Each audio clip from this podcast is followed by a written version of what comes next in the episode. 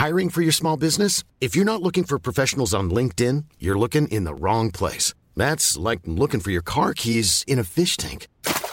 LinkedIn helps you hire professionals you can't find anywhere else, even those who aren't actively searching for a new job but might be open to the perfect role. In a given month, over 70% of LinkedIn users don't even visit other leading job sites. So start looking in the right place. With LinkedIn, you can hire professionals like a professional. Post your free job on linkedin.com slash people today. Werbung. Unsere heutige Folge wird präsentiert von Polk Audio. Es könnte nicht besser laufen. Du hast einen besseren Job bekommen, eine bessere Wohnung, einen besseren Fernseher und vielleicht ein besseres Auto. Du weißt also, wie sich besser anfühlt. Aber weißt du auch, wie besser klingt? Nein? Dann hör dir mal die Lautsprecher von Polk Audio an und wirst schnell merken, so klingt besser. Mehr Informationen findest du auf polkaudio.de. Auf jeden Fall hat mir die Art und Weise des Textens von einem Matt Berninger von The National oder Mhm. auch von einem Elliott Smith eine sehr andere Welt irgendwie geöffnet. Auch so musikalisch muss ich ganz ehrlich zugeben, bis heute Ja. gebe ich an, die Gitarren sollen so klingen wie bei The National oder The XX, also sehr Mhm. reverbige, sehr Indie-Gitarren, äh, wenn ich zum Beispiel meine Sachen produziere. Und Elliott Smith war für mich so ein, ich wollte so ein bisschen so sein, weil ich diesen gefühlt, also overly dramatic äh, Anfang 20-Jährige war, die sich auf dem Fußboden im Wohnzimmer gelegt hat und Elliott Smith Platten gehört hat. Ja, das hat meine Kreativität schon auch geshaped, wie ich geschrieben habe und wie ich an Songs rangegangen bin. Und ich habe mich da sehr in meinem, ha, ich gehöre nirgendwo dazu und ich bin so traurig und diese Musik ist alles, was ich habe, gewälzt. Und das hat mir dabei auf jeden Fall sehr geholfen.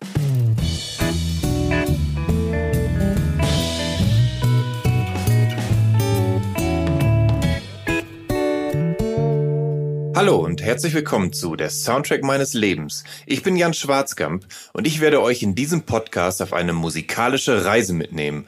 Eine durch das tönende und klingende Leben meiner Gäste. Mal nerdig, mal erhellend, immer persönlich. Ein Austausch über Popkultur im Allgemeinen und ein Blick aufs Leben durch die Linse der Musik im Speziellen. Viel Spaß mit der folgenden Episode.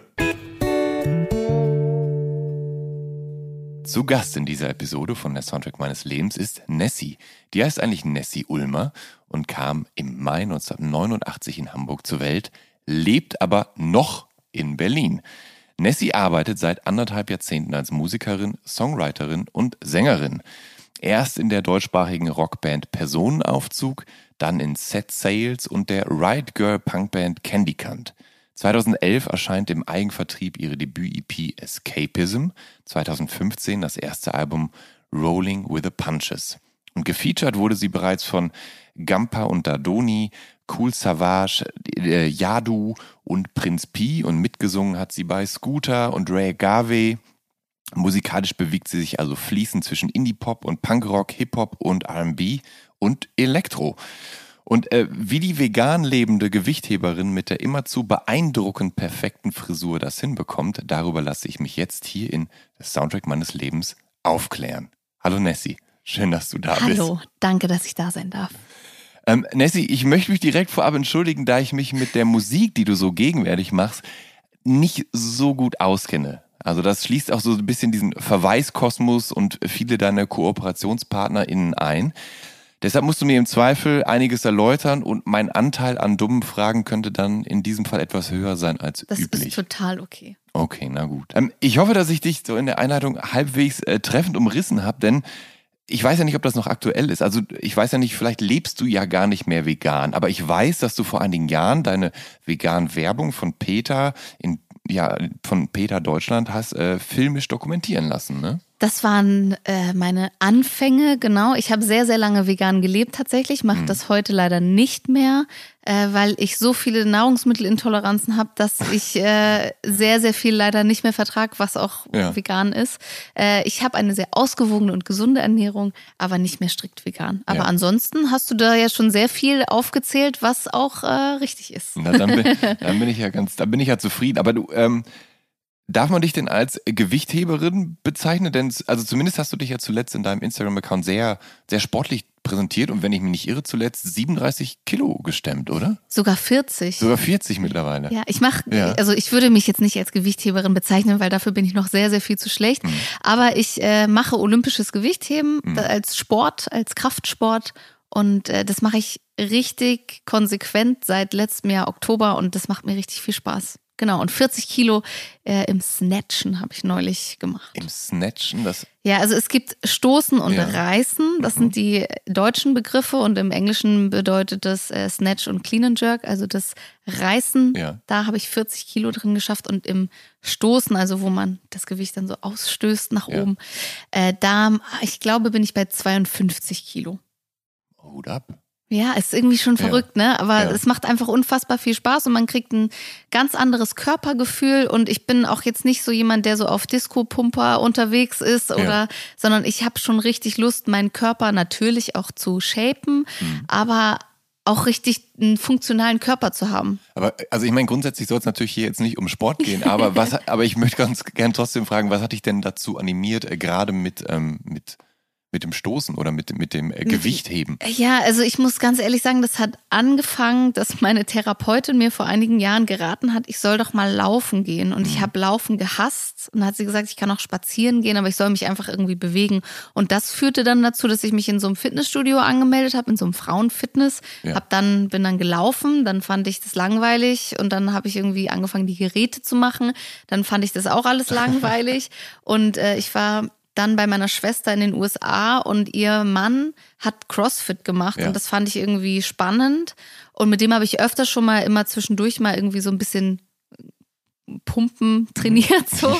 Und seitdem der dann CrossFit gemacht hat, fand ich das irgendwie auch interessant, habe das mitgemacht, fand es ultra anstrengend und habe es dann hier in Berlin weitergemacht, fand CrossFit dann irgendwann zu langweilig, weil die Ausführungen sind alle nicht so perfektioniert, wie wenn du eine Sache richtig, richtig machst, was nicht heißt, dass CrossFit ein doofer Sport ist, gar nicht. Also ich finde es super toll und das hat mir dann den Weg so geebnet ähm, für mein Gewichtheben. Ich habe meinen Trainer dadurch kennengelernt und der hat dann immer gesagt, ich grüße an Jonas an dieser Stelle, äh, der hat gesagt, komm doch mal in meine Class zum Gewichtheben und ich habe mich nicht getraut, weil ich immer gedacht habe, das sieht so krass aus, das Ja. kann ich gar nicht.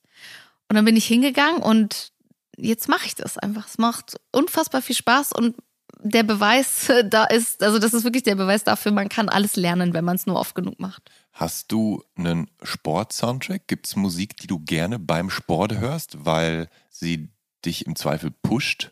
Ja, ich höre sehr viel, also bei mir im Gym läuft sehr viel ähm, Rock und auch sehr viel Metal und äh, manchmal läuft dann auch so Pop-Punk, also sehr viel The Offspring oder Ja. sowas. Also das lief heute zum Beispiel die Ja. ganze Zeit. Wenn ich mich aber so auf mich selbst konzentriere oder woanders trainiere und äh, Kopfhörer drin habe, dann höre ich tatsächlich sehr viel Haftbefehl. Also sehr viel Okay, Hip-Hop, der ja. sehr Gangster und sehr Ghetto ist, weil mich das irgendwie pusht. Aber sind es dann die Beats oder sind es dann die äh, Inhalte der, also und die es Haltung? Geht nicht, es geht nicht Ja. so sehr um die Haltung oder die Inhalte, also So. die teile ich auch mit einem Haftbefehl nicht, aber die Energie, die er einfach nur Ja. Mhm. durch wie der, also ich finde ja auch seine, seine Sprache ganz toll zum Beispiel. Ähm, und wie er Sachen rüberbringt und dass der manchmal einfach reinschreit und so auf gut Deutsch einfach echt Ja. drauf scheißt, äh, find, gibt mir irgendwie manchmal dann so eine Energie. Gleichzeitig muss ich auch sagen, kann ich auch gut ähm, irgendwie so Popmusik oder, oder so Dance-Zeug hören. Aber das mache ich Ja. eher weniger. Also ich finde in meinem Gym im Berlin Strength in Berlin kann ich auch wirklich nur empfehlen, das ist ein richtig gutes äh, Gym zum Gewichtheben für Strongman und Strongwoman, Powerlifting und da läuft dann halt auch eher so das, wo du mich auch durchkennst, eher so Punk, Ja, Hardcore, ja. Metal, Pop-Punk, so diese, Ja, diese ich, Schiene. Ich würde auch glatt so klischeemäßig behaupten, dass so, so Metalcore, also sowas wie Hatebreed tatsächlich, dass das gemacht ist zum Pumpen quasi, die Musik. 100 Prozent hören das auch sehr viele bei mir im Gym, ja. Ähm, aber gut, wie gesagt, es soll jetzt hier eigentlich gar nicht um, um Sport gehen und auch nicht um, um Veganismus, sondern eben um Musik. Und da sind wir ja gerade auch gelandet. Aber wir reisen jetzt natürlich zurück in dein Geburtsjahr. Du bist 1989 in Hamburg geboren. Und wenn ich mich nicht irre, dann hat deine Mutter polnische Wurzeln, glaube ich. Meine Mutter ist aus Polen, genau. Und dein Vater hat afghanische. Genau, mein Wurzeln. Vater ist Afghaner, richtig. Und in deinem Song Cleopatra, da kriegt der sein Fett weg, glaube ich. Denn indem du, du singst da ja, dass er niemals da war, sondern auf allen Hochzeiten tanzte. Ja. War dein Vater tatsächlich Hochzeitsmusiker?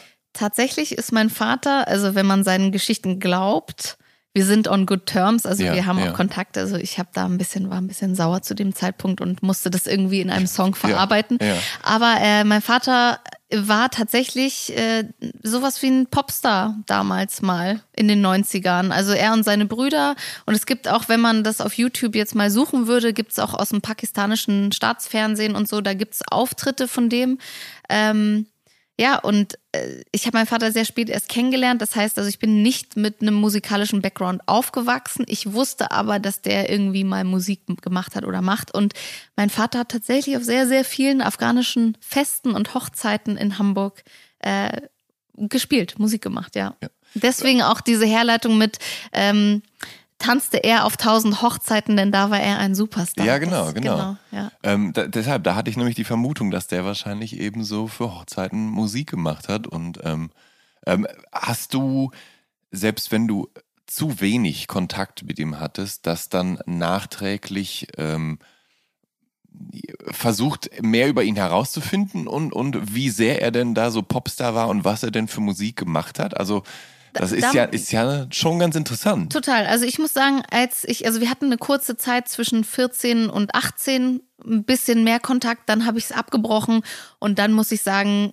ist es jetzt eigentlich erst so seit letztem Jahr, also nachdem mal wieder etwas in Afghanistan passiert Ja. ist, also als die Taliban Ja. letztes Jahr im August äh, die Herrschaft in Anführungszeichen übernommen haben, Ja. äh, hatte ich ein sehr krasses Bedürfnis danach, meine Wurzeln mehr zu, zu exploren. Also äh, ich wusste das schon immer und natürlich weiß ich auch durch meine Cousins und durch meine Geschwister väterlicherseits, was mein Vater und seine Brüder und so alles so gemacht haben. Und wir hatten ja auch immer sporadisch Kontakt.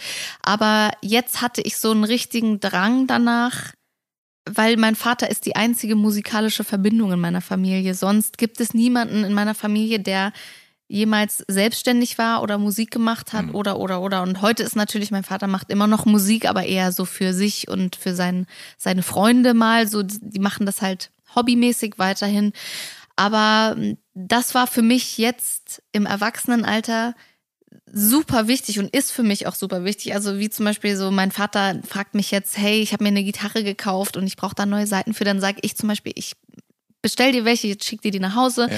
Mein Vater sitzt dann zu Hause und hat verschiedene afghanische Instrumente, spielt die für mich vor und immer wenn ich da bin jetzt, ähm, dann, dann singt er mir was vor und das ist, und wir, wir unterhalten uns über Musik und, und das ist was, was ich früher, da hatte ich, da war ich noch zu sauer Ja. über die ganze Situation. Da, Ja. da hatte ich nicht so das Bedürfnis. Und jetzt ist es für mich einfach so, ich, ähm, ich muss immer sagen, ich, ich habe mich ja so wenig zugehörig gefühlt, mein ganzes Leben lang. Ja. Und jetzt muss ich sagen, dadurch schließt sich der Kreis für mich so ein bisschen, Hm. wo ich herkomme, wo das herkommt, dieses auch diesen Drang danach Musik zu machen, ähm, weil es wie gesagt in unserem Haushalt, wie ich aufgewachsen bin mit meiner Mutter und meinem deutschen Stiefvater, gar nicht stattgefunden hat so. Hast du, könntest du dir vorstellen, so eine Art ähm, Versöhnungstrack irgendwann aufzunehmen, wo du Also im Zweifel, ich, das, ja, ich, wo du im Zweifel deinen Vater sogar mit einbindest, dass er eins dieser Instrumente oder so spielt? Das heißt, dass du quasi deine eigenen Wurzeln väterlicherseits musikalisch aufarbeitest? also Versöhnungstrack finde ich ein bisschen sehr pathetisch, muss Ja. ich sagen. ja, aber als Gegenteil für den klassischen Diss-Track. Ja, also Ja. obwohl ich den ja. Ja. auch nicht gemacht habe. Nee, Aber nee. natürlich, also ja, tatsächlich habe ich mit meinem Vater schon drüber gesprochen und ich würde mir auch wünschen, also das soll schon noch passieren. Also man muss natürlich jetzt, man ist auch in einem Alter, wo man weiß, die Eltern werden auch älter Hm. und ich glaube, für meine eigene egoistische Genugtuung ähm, möchte ich auf jeden Fall nochmal, dass mein Vater auf irgendeinem Song von mir oder mir irgendeine Hook singt, die ich benutze oder wir vielleicht zusammen sogar was singen. Also das ist ein bisschen cheesy, aber das würde ich mir auf jeden Fall nochmal wünschen. Ja, eben. Also ja. es Und könnte er hat ja. auch Bock drauf. Also jedes Mal, ich, äh, Ja. der lebt in München und ich Ja. bin äh, sehr oft in München im Studio. Ähm, und da sagt er, fragt er immer schon, wann er vorbeikommen kann. Aber es ist natürlich auch immer so eine Linie.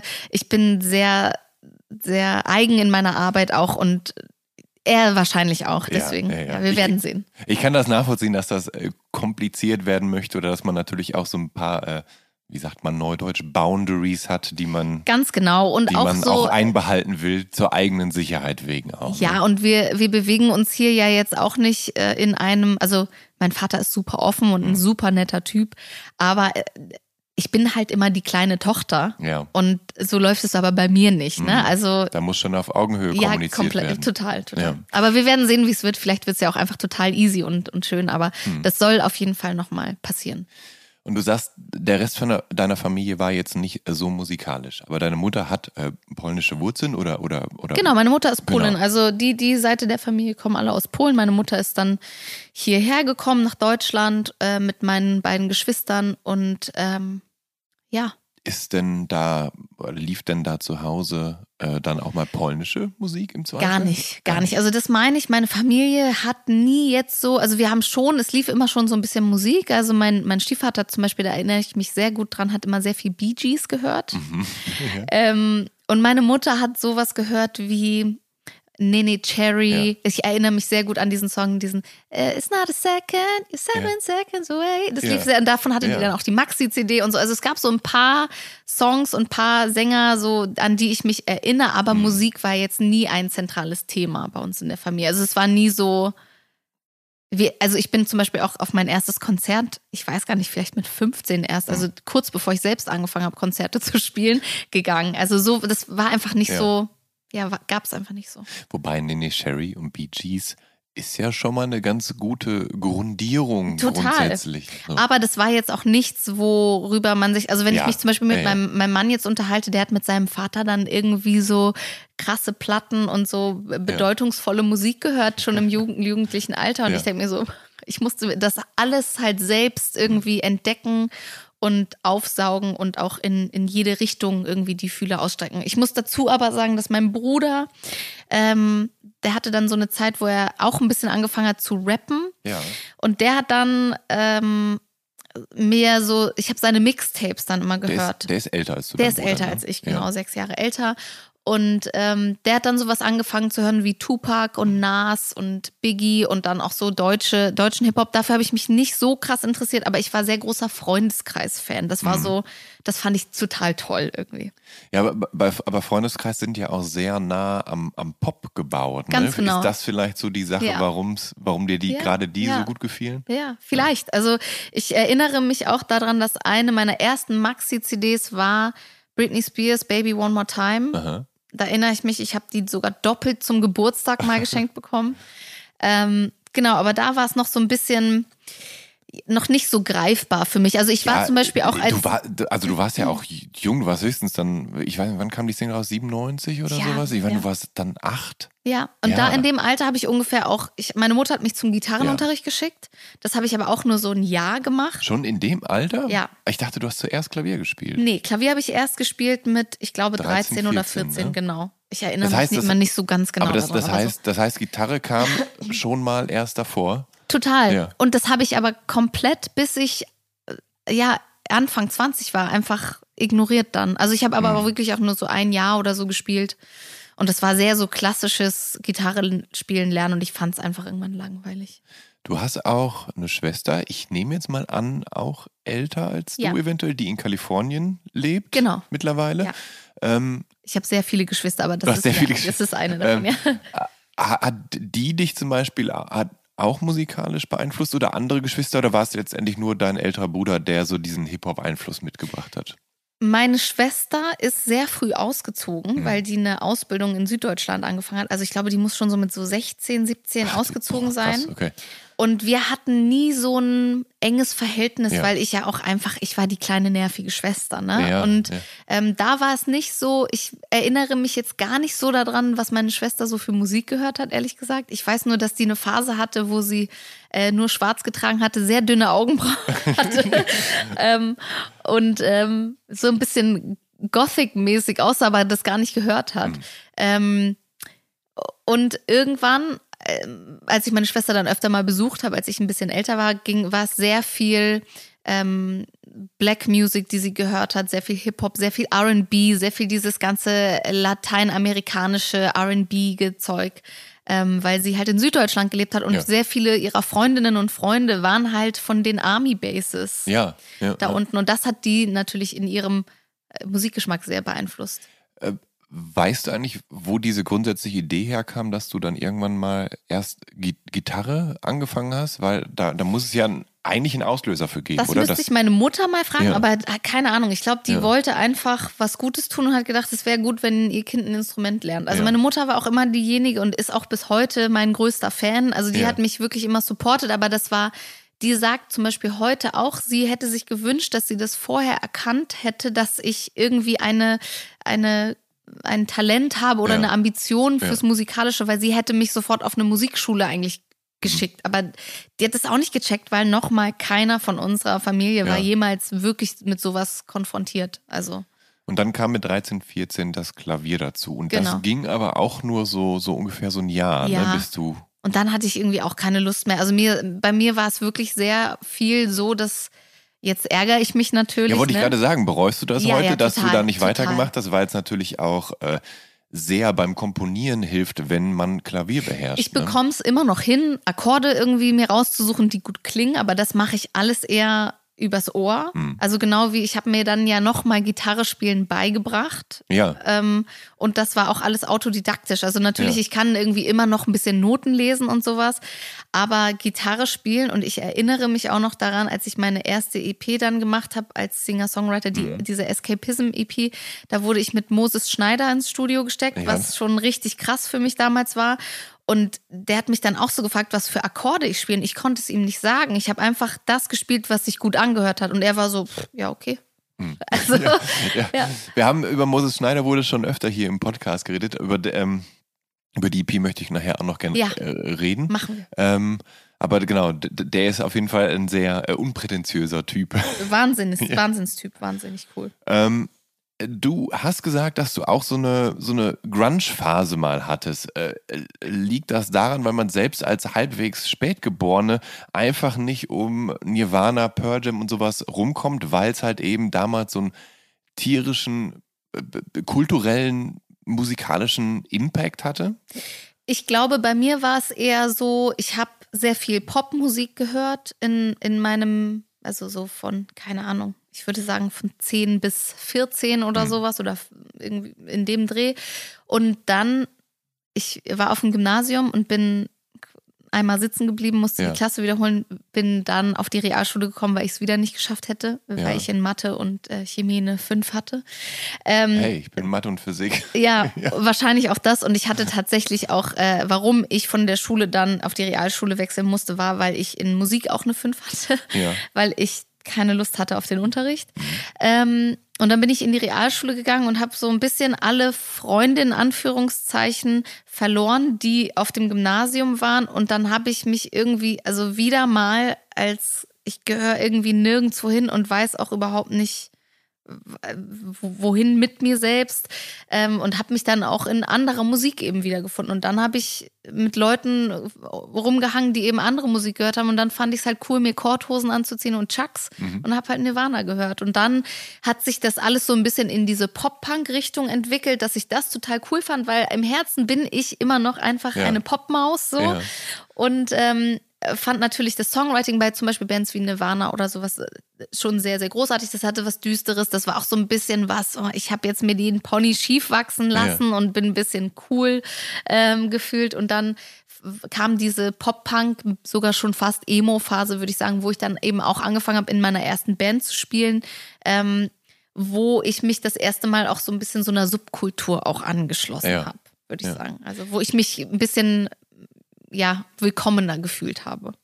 Ähm, ja, du, du hattest damals auch so ein bisschen so diese, naja, Emo-Insignien, ne? Du hattest so schwarze Plugs in den Ohren, ich du hatte hattest auch Tunnel, noch lange. ich hatte lange schwarze Haare, Haare. mit pinken Strähnen. ja. Ich habe hier von den äh, Fishnet-Tights mit einem Rock mit nautischen Sternen. Also ich war komplett voll dabei.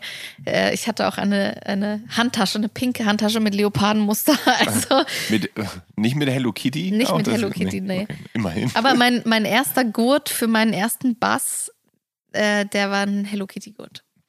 Aber du, du hast gerade erzählt, ähm, dass du, dass du so ein bisschen Außenseiterin bist und du, du sagst, dass das, also dass du eigentlich immer so ein bisschen Außenseiterin bist, auch bis heute. Ja. Liegt das daran, weil du in so vielen unterschiedlichen Lagern zum Teil zu Hause bist, dass du deshalb einfach nirgendwo richtig zugehörst? Oder liegt es auch daran, weil du eben.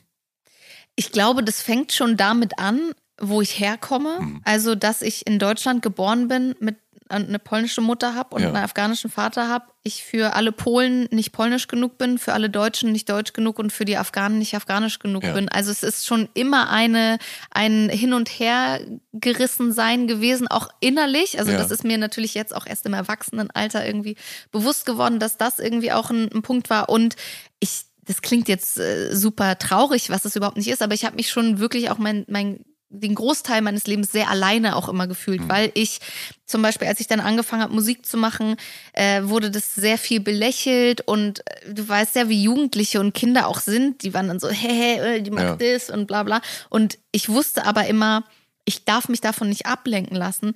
Ich war aber ein sehr, also auch bis, bis jetzt vor kurzem, also bis vor zwei, drei Jahren vielleicht, war ich auch immer ein Mensch, der es immer allen anderen recht machen wollte, nur mir selbst irgendwie nicht. Also ich habe mhm. immer sehr viel Rücksicht auf andere Menschen in meinem Umfeld genommen, hab, bin dadurch leider auch durch, an sehr, sehr viel falsche Menschen geraten.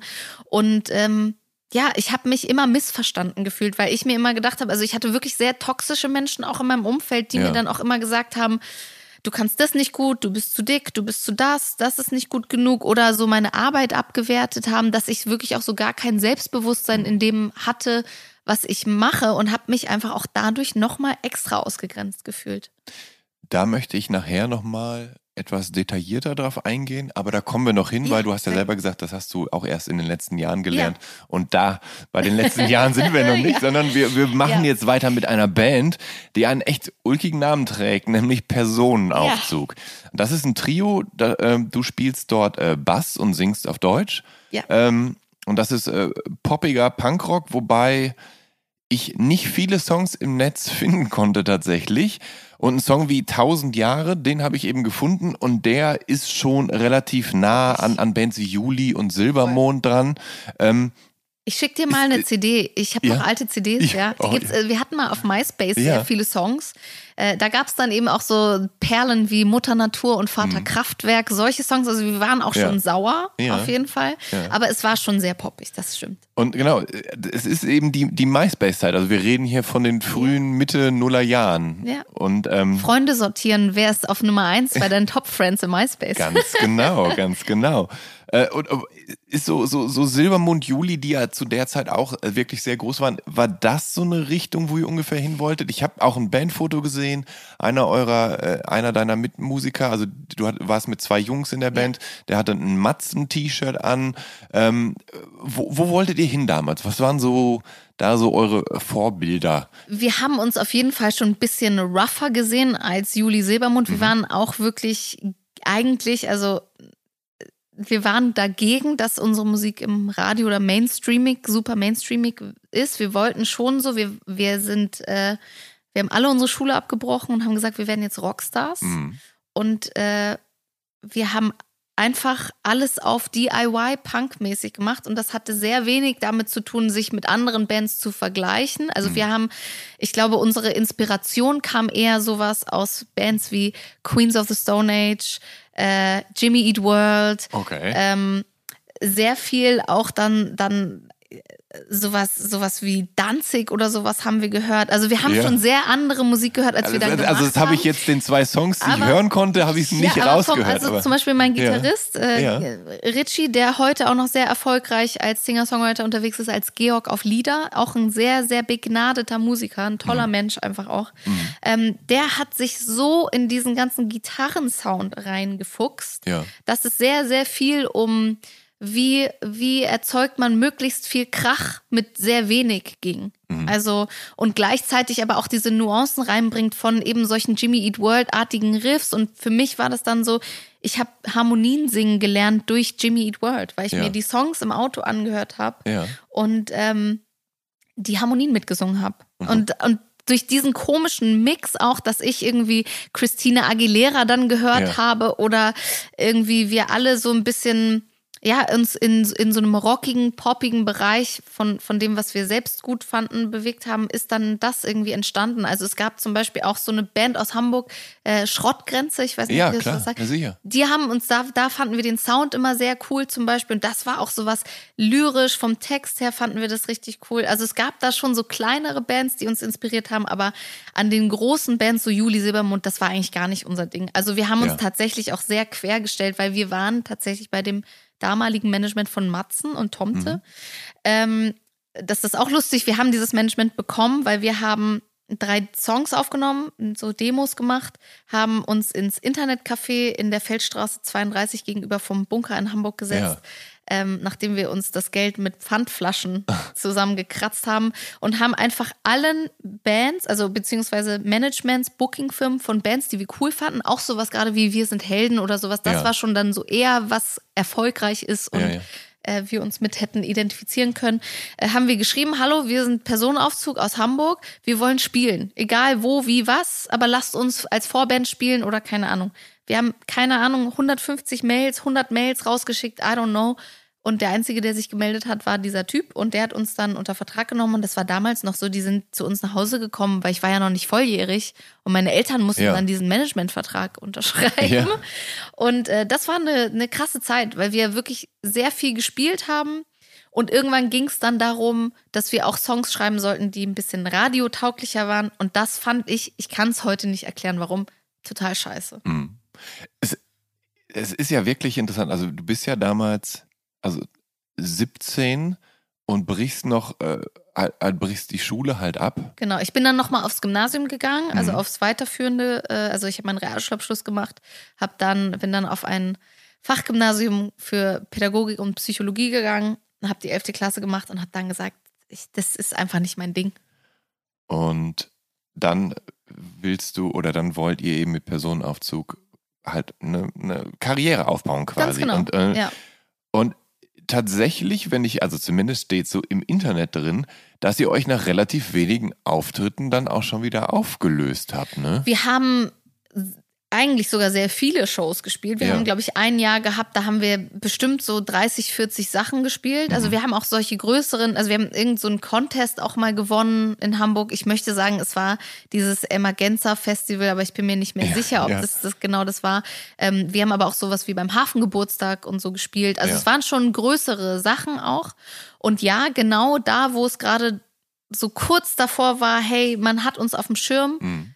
Ging das sehr von mir aus, dass diese Band aufgelöst wurde, weil ich war, das ist jetzt ein bisschen vielleicht too much information, aber ich glaube, jetzt rein mich selbst zu analysieren, ich war zu diesem Zeitpunkt schon sehr depressiv, ohne es zu wissen. Ja.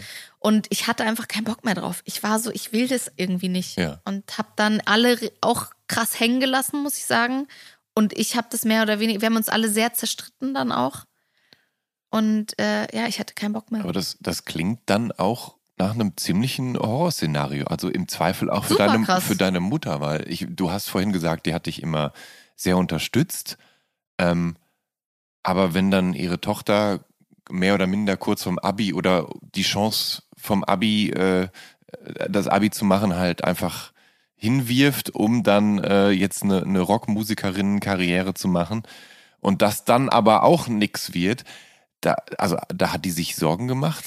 Meine Mutter sagt mir bis heute, dass sie immer weiß und immer wusste, dass ich meinen Weg gehen werde. Deswegen glaube ich, Mhm. war sie da relativ entspannt. Und wir hatten natürlich dann die Abmachung, dass ich gesagt habe, ich äh, mache jetzt eine Ausbildung. Ja. Also ich mache was Vernünftiges, Ja. damit die ganze Familie irgendwie ein bisschen auch beruhigt ist und man in Anführungszeichen Ja. abgesichert ist für die Zukunft, wie das ja auch einfach so war und vielleicht auch manchmal noch ist. Und dann habe ich gesagt, und das also ich habe dann zwischendurch in, ich habe in Hamburg dann gelebt, hatte meine erste eigene Wohnung, habe dann so rumgejobbt. Ich habe Flyer verteilt auf dem Kiez in Clubs und ähm, habe dann noch in einer Tankstelle gearbeitet nebenbei und ja, wusste auch nicht so wirklich, wohin mit mir. Hab dann eine Freundin kennengelernt, die nach Berlin gezogen ist und ich war, ich hatte schon eine Bewerbung für, ich glaube, das war so diese Makromedia-Schule in Hamburg, weil ich so Grafikdesign machen wollte. Irgendeine Aus, irgendwas, einfach mir war es scheißegal.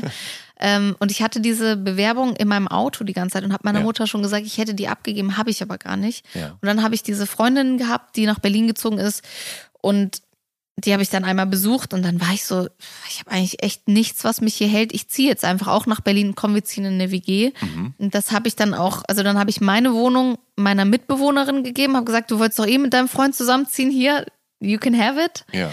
Und ähm, bin relativ Hals über Kopf nach Berlin gezogen, hatte hier gar nichts, also weder eine Wohnung noch einen Job noch irgendwas. Und das ist, ich weiß nicht, wie ich das gemacht habe, aber es ist dann irgendwie alles. Ich habe dann eine Wohnung gefunden, einen Nebenjob und habe dann äh, eine schulische Ausbildung angefangen. Genau, als Assistentin für Fremdsprachen. Ja, Horror. Also ich war Was auch, macht man denn da? du lernst genau. Sprachen und du lernst, also du, Fokus war da auf Englisch und Spanisch Ja. und ähm, das ist wie eine Sekretärinnen-Ausbildung. Also mit, du lernst dann Briefe schreiben, Kommunikation, so ein Schrott halt. Und ich muss auch sagen, ich war nur die Hälfte der Ausbildungszeit da, weil ich muss ehrlich sein, ich habe diese Ausbildung eigentlich A nur genutzt, um meinen Eltern das Gefühl zu geben, dass ich jetzt was mache, dass sie sich keine Sorgen machen müssen, dass Ja. ich am Ende auch eine kaufmännische Ausbildung abgeschlossen Ja. habe. Ähm, ich habe dadurch den Schülerstatus bekommen, das heißt BVG-Ticket, alles Mögliche war günstiger und ich konnte einen KfW-Studienkredit aufnehmen. Das heißt, dann hatte ich mehr Geld im Monat und ich habe dann diese Ausbildung gemacht. Ähm, dann habe ich bei Europcar im Callcenter gearbeitet und im Magnet an der Garderobe und nebenbei. Da habe ich dich kennengelernt. Ja, und da habe ich dann angefangen, weil ich wollte, ich hatte so diesen Drang, Musik zu machen und dann hatte ich eine Gitarre, die ich tatsächlich auch von Richie aus meiner alten Band mal geschenkt bekommen habe. Und da habe ich mir dann selbst Gitarre spielen beigebracht und habe dann angefangen, meine ersten Songs zu schreiben. Und dann gab's, in, als du in Berlin warst, hast du mit, ich glaube, mit einer Freundin äh, das Projekt Set Sales gegründet. Genau, das war eine damalige Freundin. gar nichts finden konnte. Ja, das ist, also manche Sachen sind auch gut, wenn man Wenn man darüber sie nicht, nicht ja. Ja. Also das war nett und Ja. das war sehr kurz, das ist für mich jetzt nicht so krass erwähnenswert.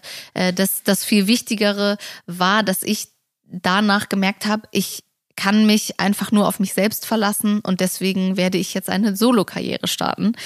Wusste auch nicht, was ich da mache und habe dann einfach angefangen, Songs zu schreiben und hatte dann ein paar Freunde in meinem Umfeld, die irgendwen kannten, die irgendwen wiederum kannten, die mich dann mal als Vorband haben spielen lassen. Und unter anderem war das zum Beispiel ein Matze Rossi, der mich äh, auf seine Tour mitgenommen hat am Anfang. Und ja, und dann habe ich irgendwie, ich kann mich, Matze Rossi, ein äh, Punk, Singer, Songwriter, Genau. Folker aus Kreuzberg, glaube ich, oder? nee, die kommen Oder- da unten aus äh, Schweinfurt. Ah, okay. Ich hatte, ich Tagtraum dachte, war damals die ich Band. dachte immer, der, der sitzt hier in Berlin. Nee, nee, nee, Ja. in Schweinfurt. Ja. Genau. Und ähm, dadurch sind dann andere Sachen irgendwie zustande gekommen. Ich kann, ich krieg's leider nicht mehr alles so ganz auf die Kette, weil ich muss auch wirklich ehrlich zugeben, meine Musikeranfänge und meine musikalischen Jahre waren auch sehr getränkt von Alkohol. Ja. Ähm, davon bin ich heute ein Glück weg. Ja. Aber ähm, sehr viele Sachen sind sehr verschwommen, aber es waren sehr gute Zeiten und dadurch habe ich dann irgendwann eben auch Moses Schneider kennengelernt, durfte dann diese EP machen und das war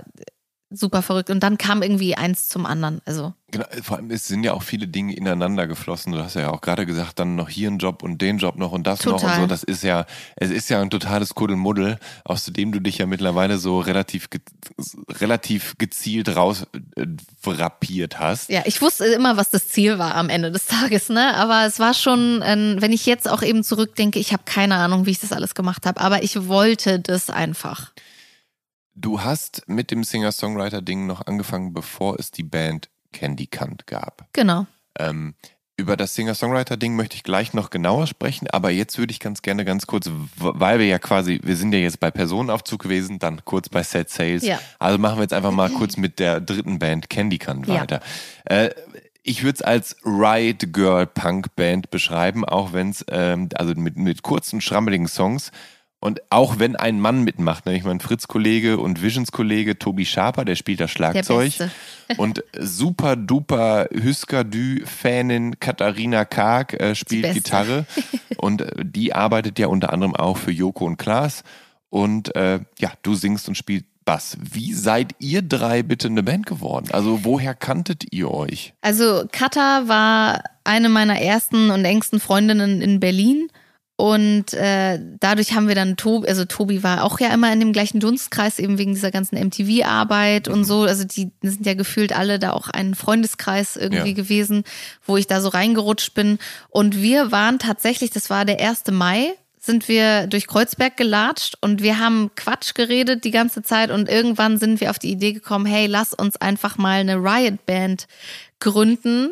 Und es war eigentlich eher ein Scherz und dann haben wir es aber gemacht und es hat irgendwie total viel Spaß gemacht und es war auch, die, die Regeln waren, die Songs dürfen eigentlich nicht mehr als drei Akkorde haben und dürfen eigentlich auch nicht länger als eine Minute dreißig oder zwei Minuten sein und mhm es war einfach aus einem Impuls raus und dann haben wir es halt wirklich gemacht und auf einmal waren wir mit Bad Religion auf Tour. Also es war ja, wirklich, ja, ja, also, eben.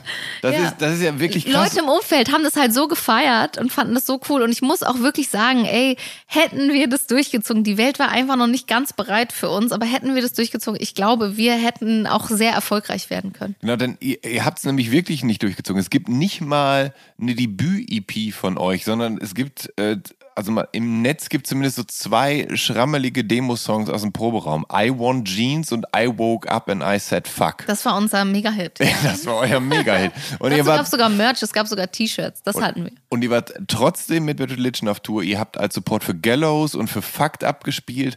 Das ist äh, schon. Das war schon richtig geil. Schon sehr ja. interessant. Es war auch eine geile ja. Zeit, weil es einfach so, ja, das hat einfach Spaß gemacht. Ja. Ja. Und vor allem äh, war es auch ein Stück weit einfach scheißegal, ne? Was Alles passiert, war egal, oder? total. Ja. Und das Geile war, wir haben eine Band gegründet aus dieser jeder von uns hatte ja irgendwelche Berührungspunkte mit der äh, Mhm. Musikindustrie und die fanden das auch alle total geil. Und ich glaube und will jetzt mal behaupten, hätten wir das einfach weitergemacht, wir hätten da wirklich auch Dinge mitmachen können. Mhm. Also erfolgreiche Dinge. Gibt es denn Gründe, warum ihr das nicht weitergemacht habt?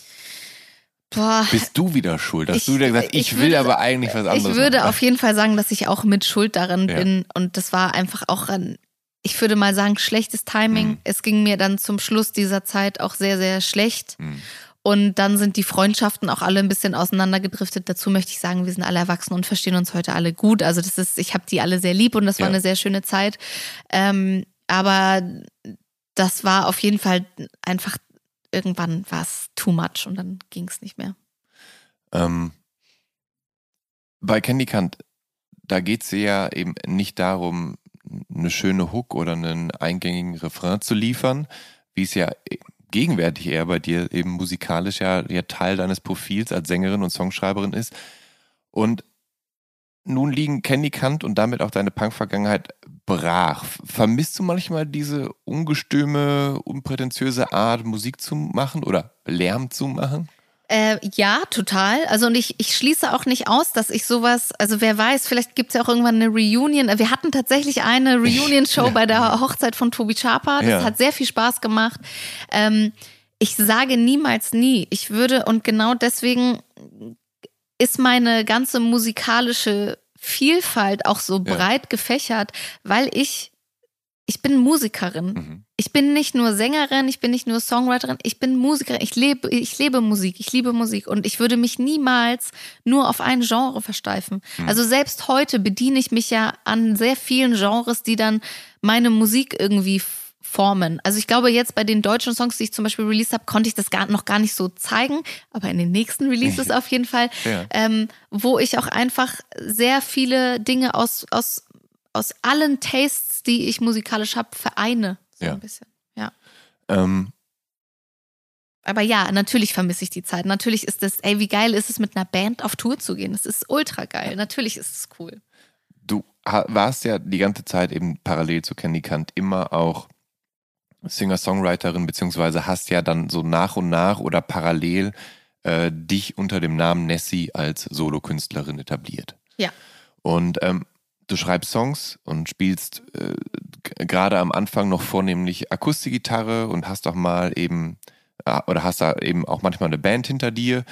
Und 2011, da erscheint dann eben mit Escapism äh, deine Debüt-EP, die wird von Moses Schneider produziert, der eben in diesem Podcast schon öfter genannt wurde und der ja mit Tom Schilling und den Beatsticks und Tokotronic und Creator gearbeitet hat. Ja. Ähm, erklär noch mal so ein bisschen, was das für eine Phase war, deine, deine Anfänge als Singer-Songwriterin.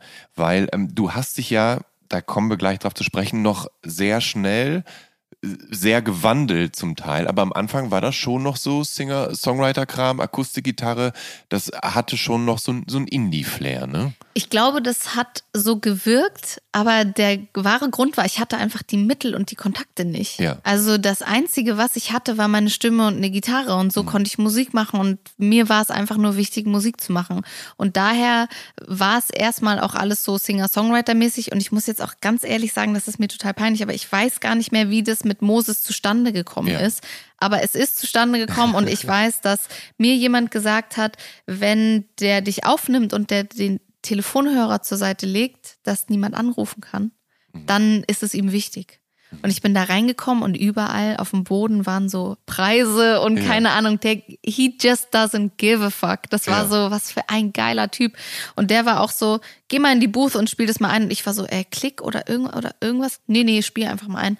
Und das war schon richtig cool, auch so das mit jemandem zu machen. Also das war eine riesige Ehre, einfach mhm. meine eigene Karriere oder die Solo-Karriere einzuleiten, indem du mit dem krassesten Typen eigentlich schon äh, ins Studio gehst, ja. Und dann gab's diese EP und damit bin ich dann so ein bisschen rumgetuckert, habe im Vorprogramm gespielt und irgendwann habe ich dann ähm, eben Menschen kennengelernt, die mich auf dem Weg irgendwie ein bisschen begleitet haben, wodurch dann irgendwie ein erster Verlagsdeal mit BMG zustande kam, wodurch ich dann meine ersten Sessions mit anderen Leuten gemacht habe, also Writing Sessions. Das war für mich auch total neu, weil ich habe ja alles selber gemacht und selber geschrieben und auf einmal wurde ich dann so in äh, war ich dann in Situationen, wo andere Leute mitgeschrieben haben oder ja. das produziert haben ja. und ich irgendwie das erste Mal sagen konnte, hey, sowas finde ich irgendwie auch ganz cool. Und dann habe ich äh, eine Person, also Andrew Tyler, der nachher auch bei mir in der Liveband immer gespielt hat, der hat mit mir so ein bisschen den Sound geshaped für das Nessie-Projekt, was dann auf Englisch erstmal stattgefunden hat. Und das war eine sehr, sehr schöne Zeit auf jeden Fall. Stimmt, genau. Du hast ja äh, früher vor allen Dingen Englisch gesungen. Ich nur auf Englisch ja. ja. Ähm, und ähm, als du in diese Singer-Songwriterinnen-Phase eintrittst, da löst du dich natürlich so ein bisschen von diesen äh, Pop-Punk- und Emo-Vorlieben, die du äh, vorher hattest. Ähm, aber du hast eben auch ein großes Herz für den Songwriter Elliot Smith oder die Band The total, National. Total. Ähm, sind das so musikalische Vorbilder bei deiner Solo-Emanzipierung? Auf jeden Fall hat mir die Art und Weise des Textens von einem Matt Berninger von The National oder mhm. auch von einem Elliott Smith eine sehr andere Welt irgendwie geöffnet. Auch so musikalisch muss ich ganz ehrlich zugeben, bis heute ja. gebe ich an, die Gitarren sollen so klingen wie bei The National oder The XX, also sehr mhm. reverbige, sehr Indie-Gitarren, äh, wenn ich zum Beispiel meine Sachen produziere. Und Elliott Smith war für mich so ein ich wollte so ein bisschen so sein, weil ich diesen gefühlt, also overly dramatic äh, Anfang 20-Jährige war, die sich auf dem Fußboden im Wohnzimmer gelegt hat und Elliot Smith Platten gehört hat. Ja, das hat meine Kreativität schon auch geshaped, wie ich geschrieben habe und wie ich an Songs rangegangen bin. Und ich habe mich da sehr in meinem ich gehöre nirgendwo dazu und ich hm. bin so traurig und diese Musik ist alles, was ich habe, gewälzt. Und das hat mir dabei auf jeden Fall sehr geholfen. Ja, ja du, bist, du bist ja äh, 14 Jahre alt, als Agate Smith mit nur 34 Jahren äh, 2003 Selbstmord begeht. Ähm, hast du davon damals schon irgendwas mitbekommen? Und Gar nicht, oder hast du Null. Agate Smith dann Null. posthum kennengelernt? Posthum und ich muss auch sagen, alle Musik oder Knowledge von Bands und Musik und sowas, das habe ich mir einfach also ich habe das große Glück gehabt, dass wir irgendwann, als ich 15 war, dass wir einen Computer mit Internet schon hatten. Mhm. Und ich habe einfach wirklich alles aufgesaugt an Bands. Also wirklich in den Genres, wo ich wusste, okay, das sind wichtige Bands, das sind wichtige Einflüsse auch für diese Bands. Ich habe mich da komplett reingenördet. Also auch so, weil es für mich total bescheuert, aber ich wollte auch immer mitreden können. Mhm. Dass wenn jemand über eine Band geredet hat oder keine Ahnung, wollte ich auch immer, dass ich auch was darüber weiß.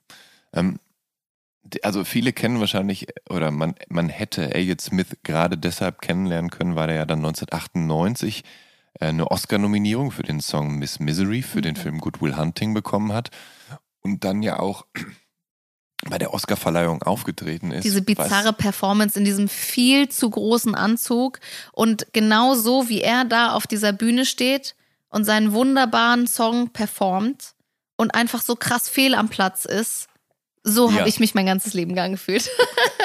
das ist ein schönes Bild, das passt ja. gut, ja. Weil, genau, er war komplett fehl am Platz. Ja. Er war, das war nicht sein Universum, in dem er da plötzlich mitspielte. Total. Ja. Ähm, und ähm, hast du je, also hast, ich, ich weiß ja nicht, wie, wie nerdig du dich dann da mit ihm befasst hast, aber er hatte ja tatsächlich, ähm, also die Musik, die unter seinem Namen erschienen ist, war ja sein, sein Solo-Alleingang. Er hat ja vorher noch so eine Art Alternative Rock Band namens Ja. Heatmiser gehabt. Ja. Habe ich auch mir ein bisschen was? reingezogen. Ja, Ja, ja, natürlich. Ähm, und ich, ich, kannst du auf den Punkt bringen, was du besonders in Elliot Smith schätzt? Also, weil er hat ja zum Beispiel eine recht ähm, eigene, unverkennbare, sanfte Stimme. Er hat sehr nahbare Te Texte, aber gut, äh, du, du was, was schätzt du besonders an ihm? Also ich muss auch sagen, auch die Art und Weise, wie die Songs aufgebaut waren, fand Mhm. ich immer sehr beeindruckend. Also bei mir ist es auch mal viel Sounds und Akkorde und Akkordfolgen. Also Mhm. nicht, dass ich jetzt sagen könnte, wow, weil er da auf diesen Mollton gesprungen ist oder so. Aber ich sage einfach, ey, das berührt mich total Ja. krass. Also auch wie, wie das aufgenommen ist, es ist alles teilweise sehr rough und sehr, ja, also auch natürlich komplett andere Zeiten als heutzutage. Aber das gepaart mit, mit, der, mit seiner Stimme und mit den Lyrics, das ist, hat für mich so was ultra emotionales einfach, dass ich bis heute sehr gerne mir diese Songs anhöre. Und ich muss auch tatsächlich sagen, so, ähm, so einige Songs, da höre ich dann die, die Lyrics und da erinnere ich mich daran, dass ich sehr viele dieser Momente mit so Heartbreaks oder keine Ahnung verbinde. Und da- das waren Songs, die mich in sehr wichtigen Momenten meiner, meiner, meines Lebens begleitet Ja, haben, auf ja. jeden Fall. Ja. Ähm, und die gleiche Frage möchte ich dir gerne nochmal in Bezug auf The National stellen. Die, die füllen ja mittlerweile Arenen, diese Wahnsinn, oder? die Tausendsasser, ähm, weil die ja wirklich, also sie machen ja wirklich sehr viel, gerade auch die Zwillingsbrüder, die und ähm, was, was schätzt du an denen so sehr? Ich habe das erste Mal The National Live gesehen und das war so, als ob ein besoffener Versicherungsvertreter auf die Bühne gekommen ist, der einfach ein, ein Gebabbel von sich gegeben hat, was aber mich auch wieder so berührt hat. Und es war einfach dieses, es hat immer alles ein Mühe, Verzweiflung und ein, so, so was, ich, die, dieses, äh, dieses Verlorenheitsgefühl, Ja. Was man sieht und irgendwie empfindet, wenn man diese Songs hört, damit habe ich mich verbunden gefühlt. Mhm. Also es ist so ein bisschen die Outsider, die auch alle ein bisschen komisch waren, die fand ich immer cool. Also, weil ich bei Matt Berninger zum Beispiel auch das, das Gefühl habe, der Typ ist ja kein Standard-Rockstar-Frontmann, sondern wie gesagt, der sieht aus wie ein Typ, der gerade, Ja, keine Ahnung, von seinem scheiß Bürojob kommt. Die Krawatte hängt auf halb acht. Genau, so und der ist eigentlich besoffen. Ja, ja, ja. Schon, er macht, mischt sich wahrscheinlich irgendeinen Whisky in seinen Tee, den er bei der Arbeit und er trinkt. trinkt, glaube ich, sehr viel Rotwein auf der Bühne, Ja, ja, meine ich. Immer auch so, also halt im richtigen Weinglas läuft er dann immer Typ so, einfach. schlurft er über die Bühne. Und da war es für mich auch so dieser Intellekt der Lyrics auf jeden Fall. Also Hm. so, wenn ich zum Beispiel sowas wie bei Lemon World, ähm, You and your sister live in a lemon world, I wanna sit in and die, das war für mich so. Ja, okay, kann ich nachvollziehen irgendwie. Alle Menschen machen sowas irgendwie überschwänglich und sind so, so freudig in ihrem Leben, aber mir geht's eigentlich die ganze Zeit nur scheiße. So. Aber bist, du dann jemand, der dann tatsächlich auch mit dem Textbooklet vor der Anlage sitzt, die Platte hört und dann, dann halt die Texte mitliest? Nee, also ich bin relativ gut immer da dran gewesen, mir die Songs ein paar Mal anzuhören und dann schon den Text auswendig zu können. Also Krass. Ist natürlich auch ein Talent. Ja, Ja, also ist natürlich auch von Vorteil bei einem Beruf, wo du Texte Ja. auswendig äh, Ja, singen können musst. Ja. Aber das war, also ich habe die Musik schon richtig aufgesogen. Ja. Also in jeder Hinsicht. Das heißt, äh, wenn schon irgendwie, wenn es ein Gitarrensolo gab oder wie die Drums geklungen haben Ja. oder so, das hat für mich was sehr Emotionales und das ist bei so einem Elliott Smith oder bei The National für mich irgendwie so krass gewesen. Aber auch bei Jimmy Eat World zum Beispiel, ne? Also Mhm. das sehr viele musikalische Bewegungen im Instrumental, die mich einfach berühren. Hm. Harmonien, Sachen, die die sagen. Ich kann es nicht äh, so auf den Punkt bringen, aber Ja. es gibt so Sachen, Ja. die triggern was in mir, Ja. wo ich sage, verstehe ich. Ich hatte ja vorhin drüber geredet, ähm, dass ihr mit Candy Can erstaunliche Support-Slots hattet, Ja. obwohl, obwohl ihr halt nicht mal ein EP oder so aufgenommen hattet.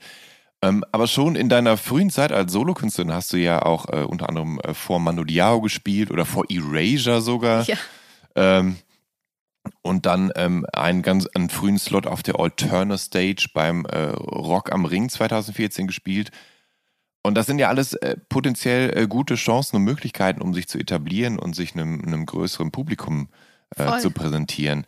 Ähm, und das war eben aber alles noch bevor du erst 2015 mit Rolling with the Punches dein Debüt veröffentlicht hast. Wie hast du diese, diese frühen Jahre erlebt? Du sagst, das war alles so ein bisschen auch so, du hast viel getrunken, deshalb kannst du dich nicht an Details erinnern.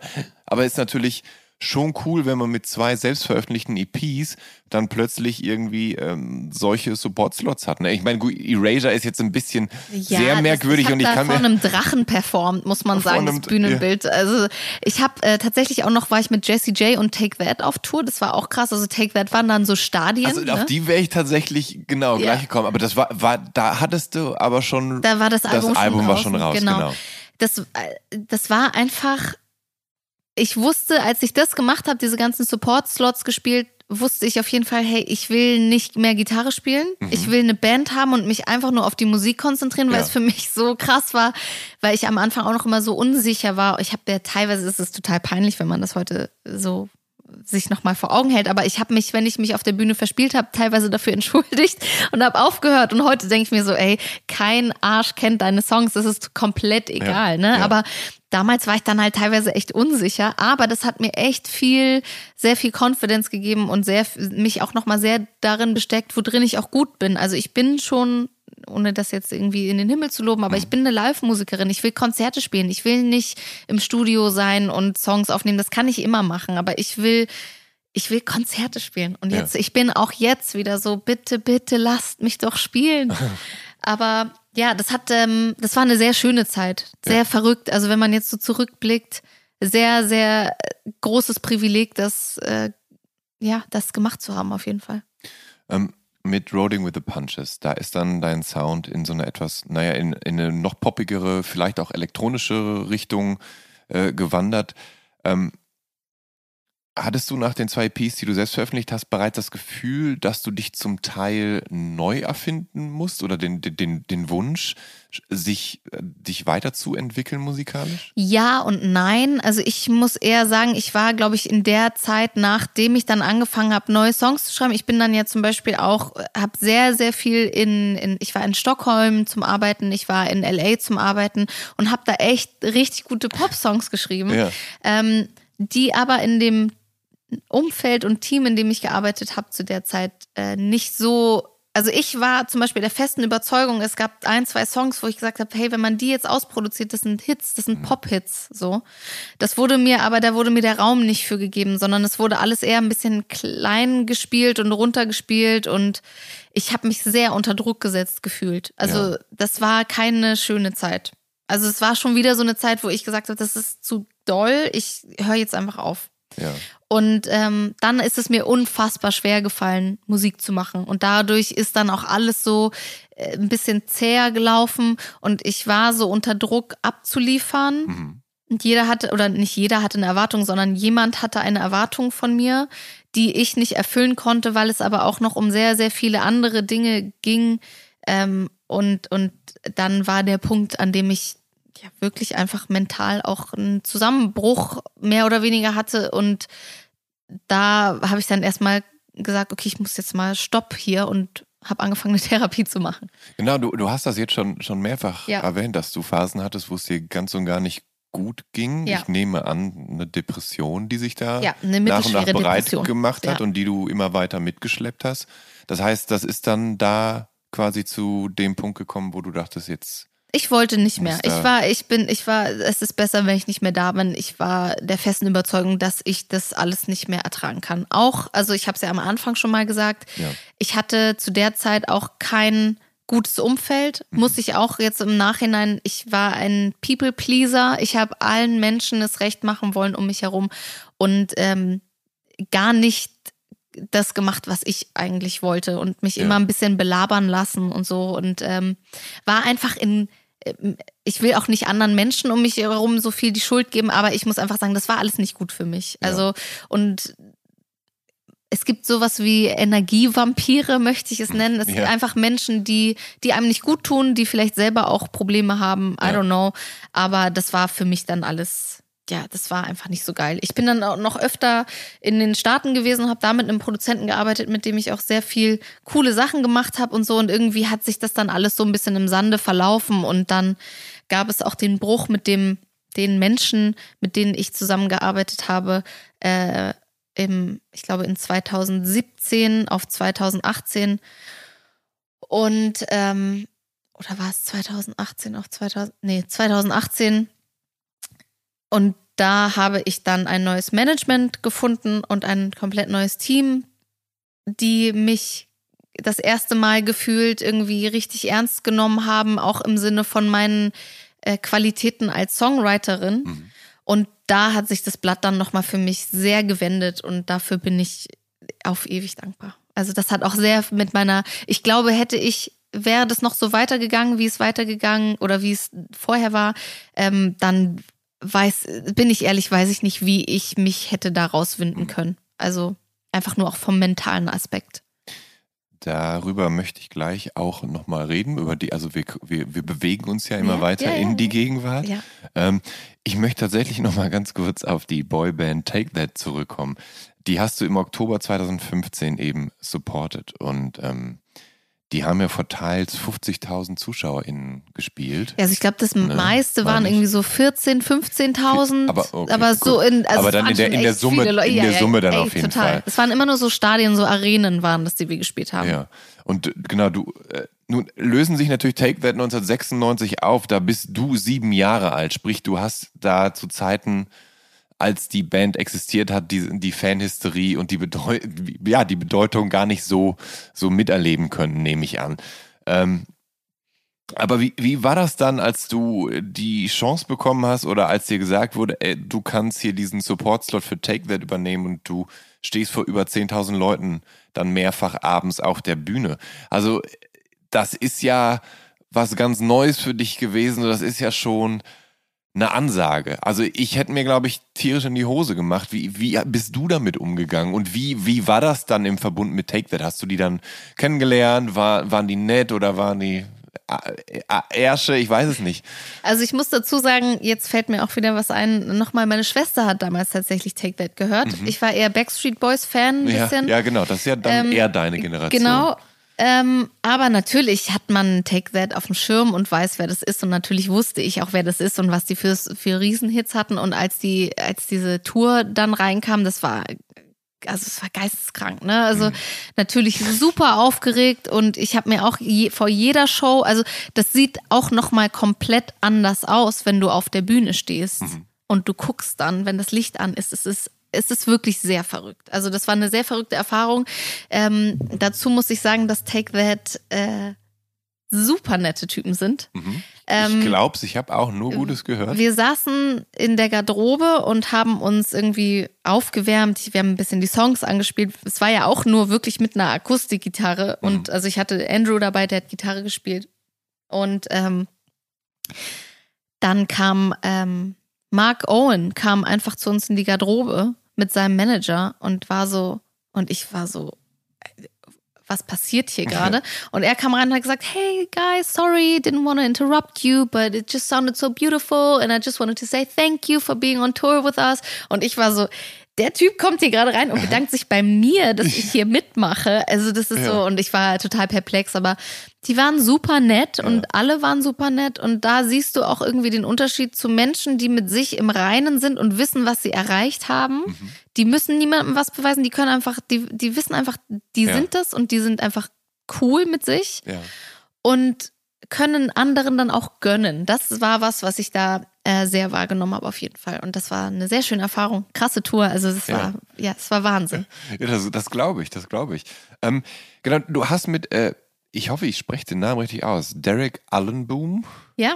Äh, Andrew D. Tyler und Sean O'Connor ja eine äh, vornehmlich britische Band im Rücken gehabt. Genau, also Sean war unser, ähm, unser Soundmann, der ist Ami. Ah, okay. Aber ähm, genau, Derek ist Kanadier tatsächlich. Okay, ja. Und ähm, Andrew ist Brite. Wir hatten aber ja. zwischendurch auch mal einen Schlagzeuger aus UK und dann, also das hat immer ein bisschen gewechselt, aber der, der Haupt, es waren immer schon äh, Menschen, die nicht deutsch waren. Wie, wie hast du diese, diese Typen aus diesen unterschiedlichen Ländern hinter dir vereint? Wo, wo, wo, kam, wo kommen die alle her? Also Berlin haben alle in Berlin gelebt, ja. ja und ja. das war, also zum Beispiel Andrew habe ich durch meine erste Session über BMG kennengelernt. Also mhm. der hat dann ja auch maßgeblich an, am Sound und an den Songs mit mir gearbeitet. Und wir haben sehr, sehr lange nicht, nichts zusammen gemacht, aber wir haben tatsächlich vor ein paar Wochen geschrieben und haben gesagt, hey, wir haben uns so weiterentwickelt, lass mal wieder ins Studio gehen und was machen. ja, das ist ja ein Zufall. Ja. Ähm, du hast dann, ähm, also es gab dann eine Weile nichts zwischen 2015 bzw. 2016 gab es noch eine Akustikversion genau. von deinem Debütalbum. Die habt ihr dann äh, in den Hansa-Studios das eingespielt. Das war auch super, das war echt krass. Ähm, die legendären Hansa-Studios Legendär, vor allen ja. Dingen. Ähm, äh, war das so eine Art Versöhnungsangebot an die Fans der frühen Nessie-Sachen, die dich halt eher als, wie gesagt, in, in die Akustik Songwriter Ja und nein, also ich, ich muss sagen, viele Leute haben meine, meine musikalische, meinen musikalischen Werdegang auch bis heute sehr gut hingenommen, muss Ja. ich sagen.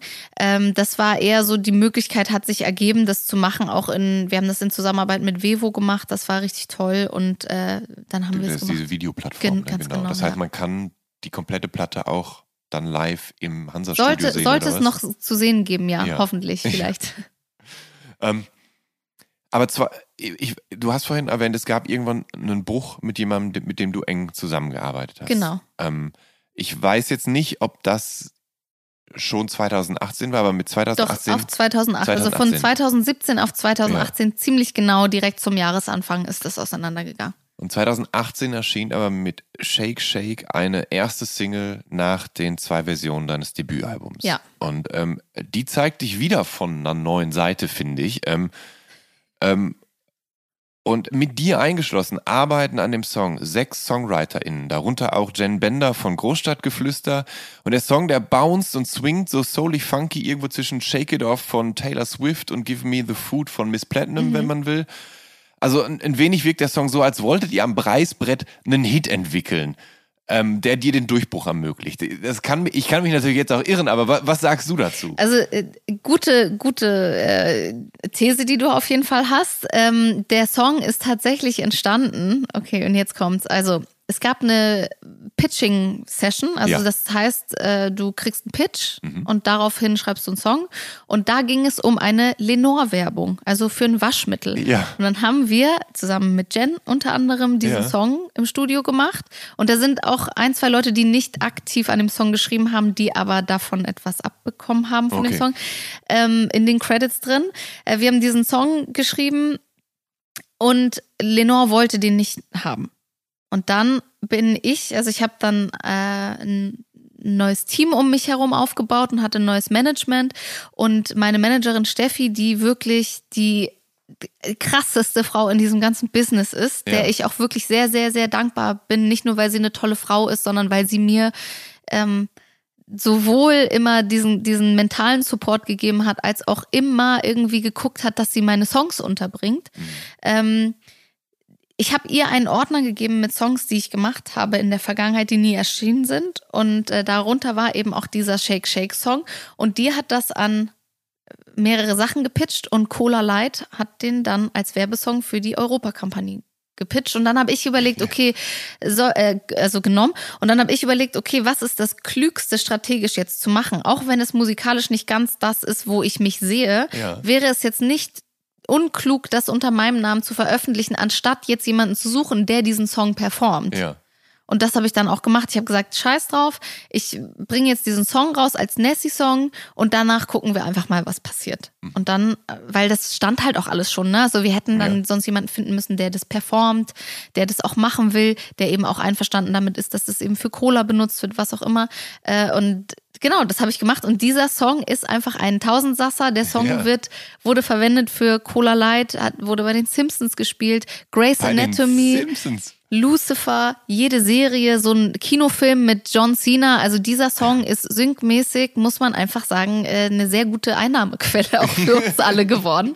Ähm, aber das war für mich auch so ein bisschen dieser Befreiungsschlag zu sagen, hey, ich Ja. mach das jetzt einfach, Ja. egal was danach kommt, keine Ahnung und let's go.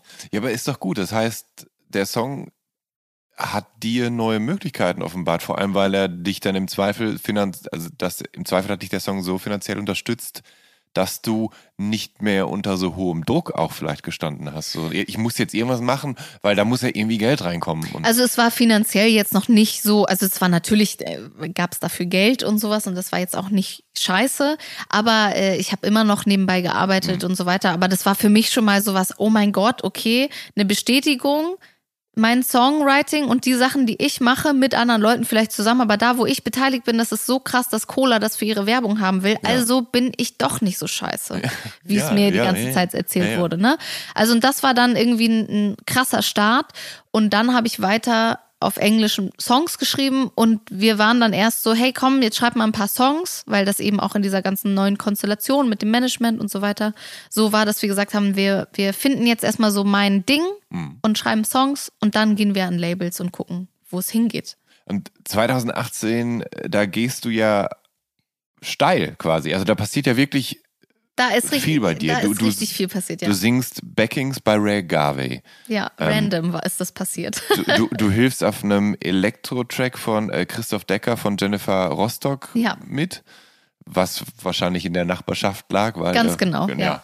Ähm, du äh, komponierst und singst auf dem Scooter-Track, also unter anderem auf dem Scooter-Track God Save the Rave mit. Das war erst 2019, glaube ich. Ja.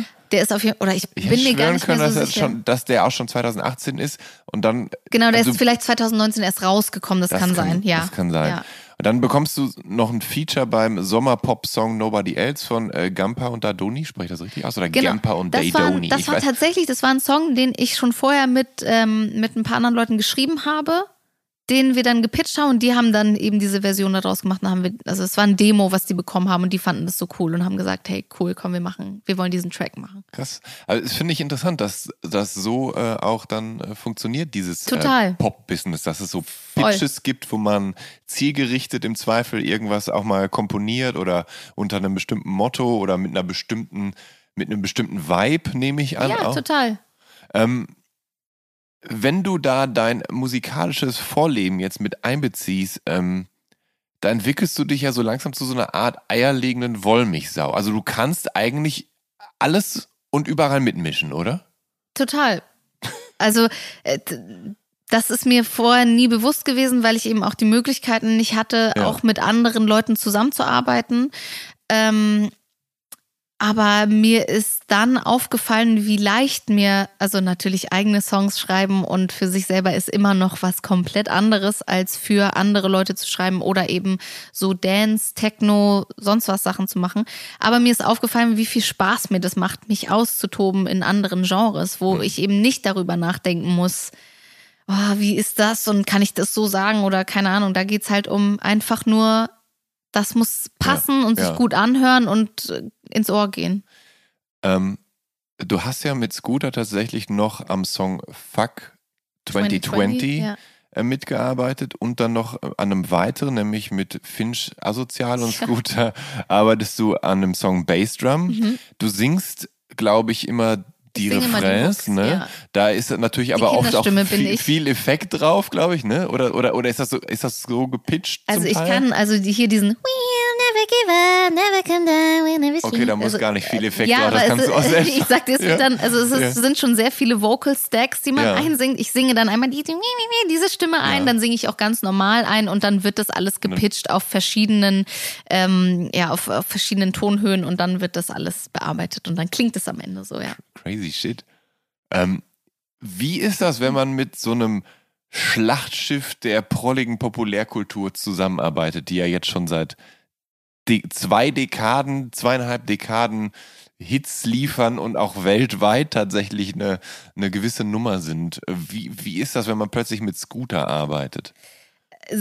schon ein bisschen verrückt. Also man fragt sich dann, also ich gehe ja dann auch nach Hause und erzähle meiner Mutter oder mein, Ja. meinem Mann oder so, was ich manchmal als meinen Beruf mache. Ja, ja. Ähm, aber ich, äh, für mich ist es normal mittlerweile. Also ich habe mich ja auch noch nie beeindrucken lassen von irgendwelchen Namen oder Sachen oder bla. Also ich, ich nehme die Menschen so, wie sie mir gegenübertreten. Und das war immer respektvoll und immer total nett. Und äh, auch mit Scooter war das, natürlich hat man eine gewisse Erwartungshaltung auch an sich selbst und will natürlich, dass das funktioniert und Ja. gibt sich natürlich Mühe. Natürlich gebe ich mir in allem, was ich tue, Mühe, aber das war natürlich wie so ein Ritterschlag. Hm. Und ich muss auch sagen, God Save the Rave ist jetzt gerade in der Schweiz und in Österreich Gold gegangen und wird jetzt auch in Deutschland Gold gehen. Und ich muss sagen, nach Cool Savage mit dem King of Rap die Ja. erste goldene, dann mit Scooter die zweite, dritte und vierte, ist, äh, hey, für meine Vita, das, das lässt sich schon ganz geil Ja. lesen, so.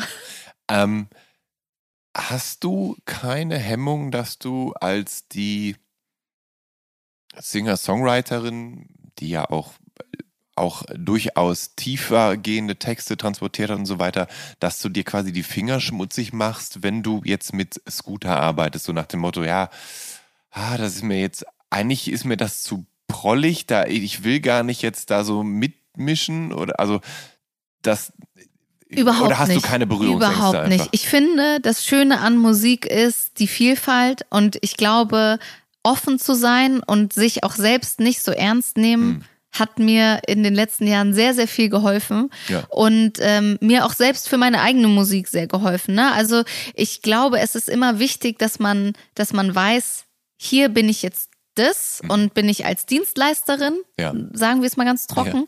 Und meine Sachen sind meine Babys. Das ist was komplett anderes. Also das Gefühl ist auch ein anderes. Aber am Ende des Tages, ich darf Musik machen und ich darf quatschiges Zeug schreiben und es wird veröffentlicht. Wie, also äh, ich schreibe für HP Baxter Texte. Also das ist doch, äh, und ich verdiene Geld damit und das ist nicht schlecht. So. ja. Also das ist für mich ein wahr gewordener Traum. Ich wollte immer Songwriterin sein und ich werde mich niemals in meinem Leben äh, irgendwie beschränken und zu sagen, das mache ich nicht oder das Mhm. mache ich nicht, weil Scooter spielt als Headliner auf dem Hurricane Festival und auf der ganzen Welt. Ja. Und jedes Mal ist meine Stimme da, wenn sie diese Songs spielen. Mhm. Und es ist eine absolut große Ehre, weil man kann sagen, was man will, aber das funktioniert. Mhm. Und es gibt das Publikum, was es hören möchte. Und das Schöne an Musik ist doch einfach die Gemeinschaft und es bringt Menschen zusammen. Und da ist mir auch egal, ob ich äh, äh, God Save the Rave schreibe oder den traurigsten, diebsten Song ever. So.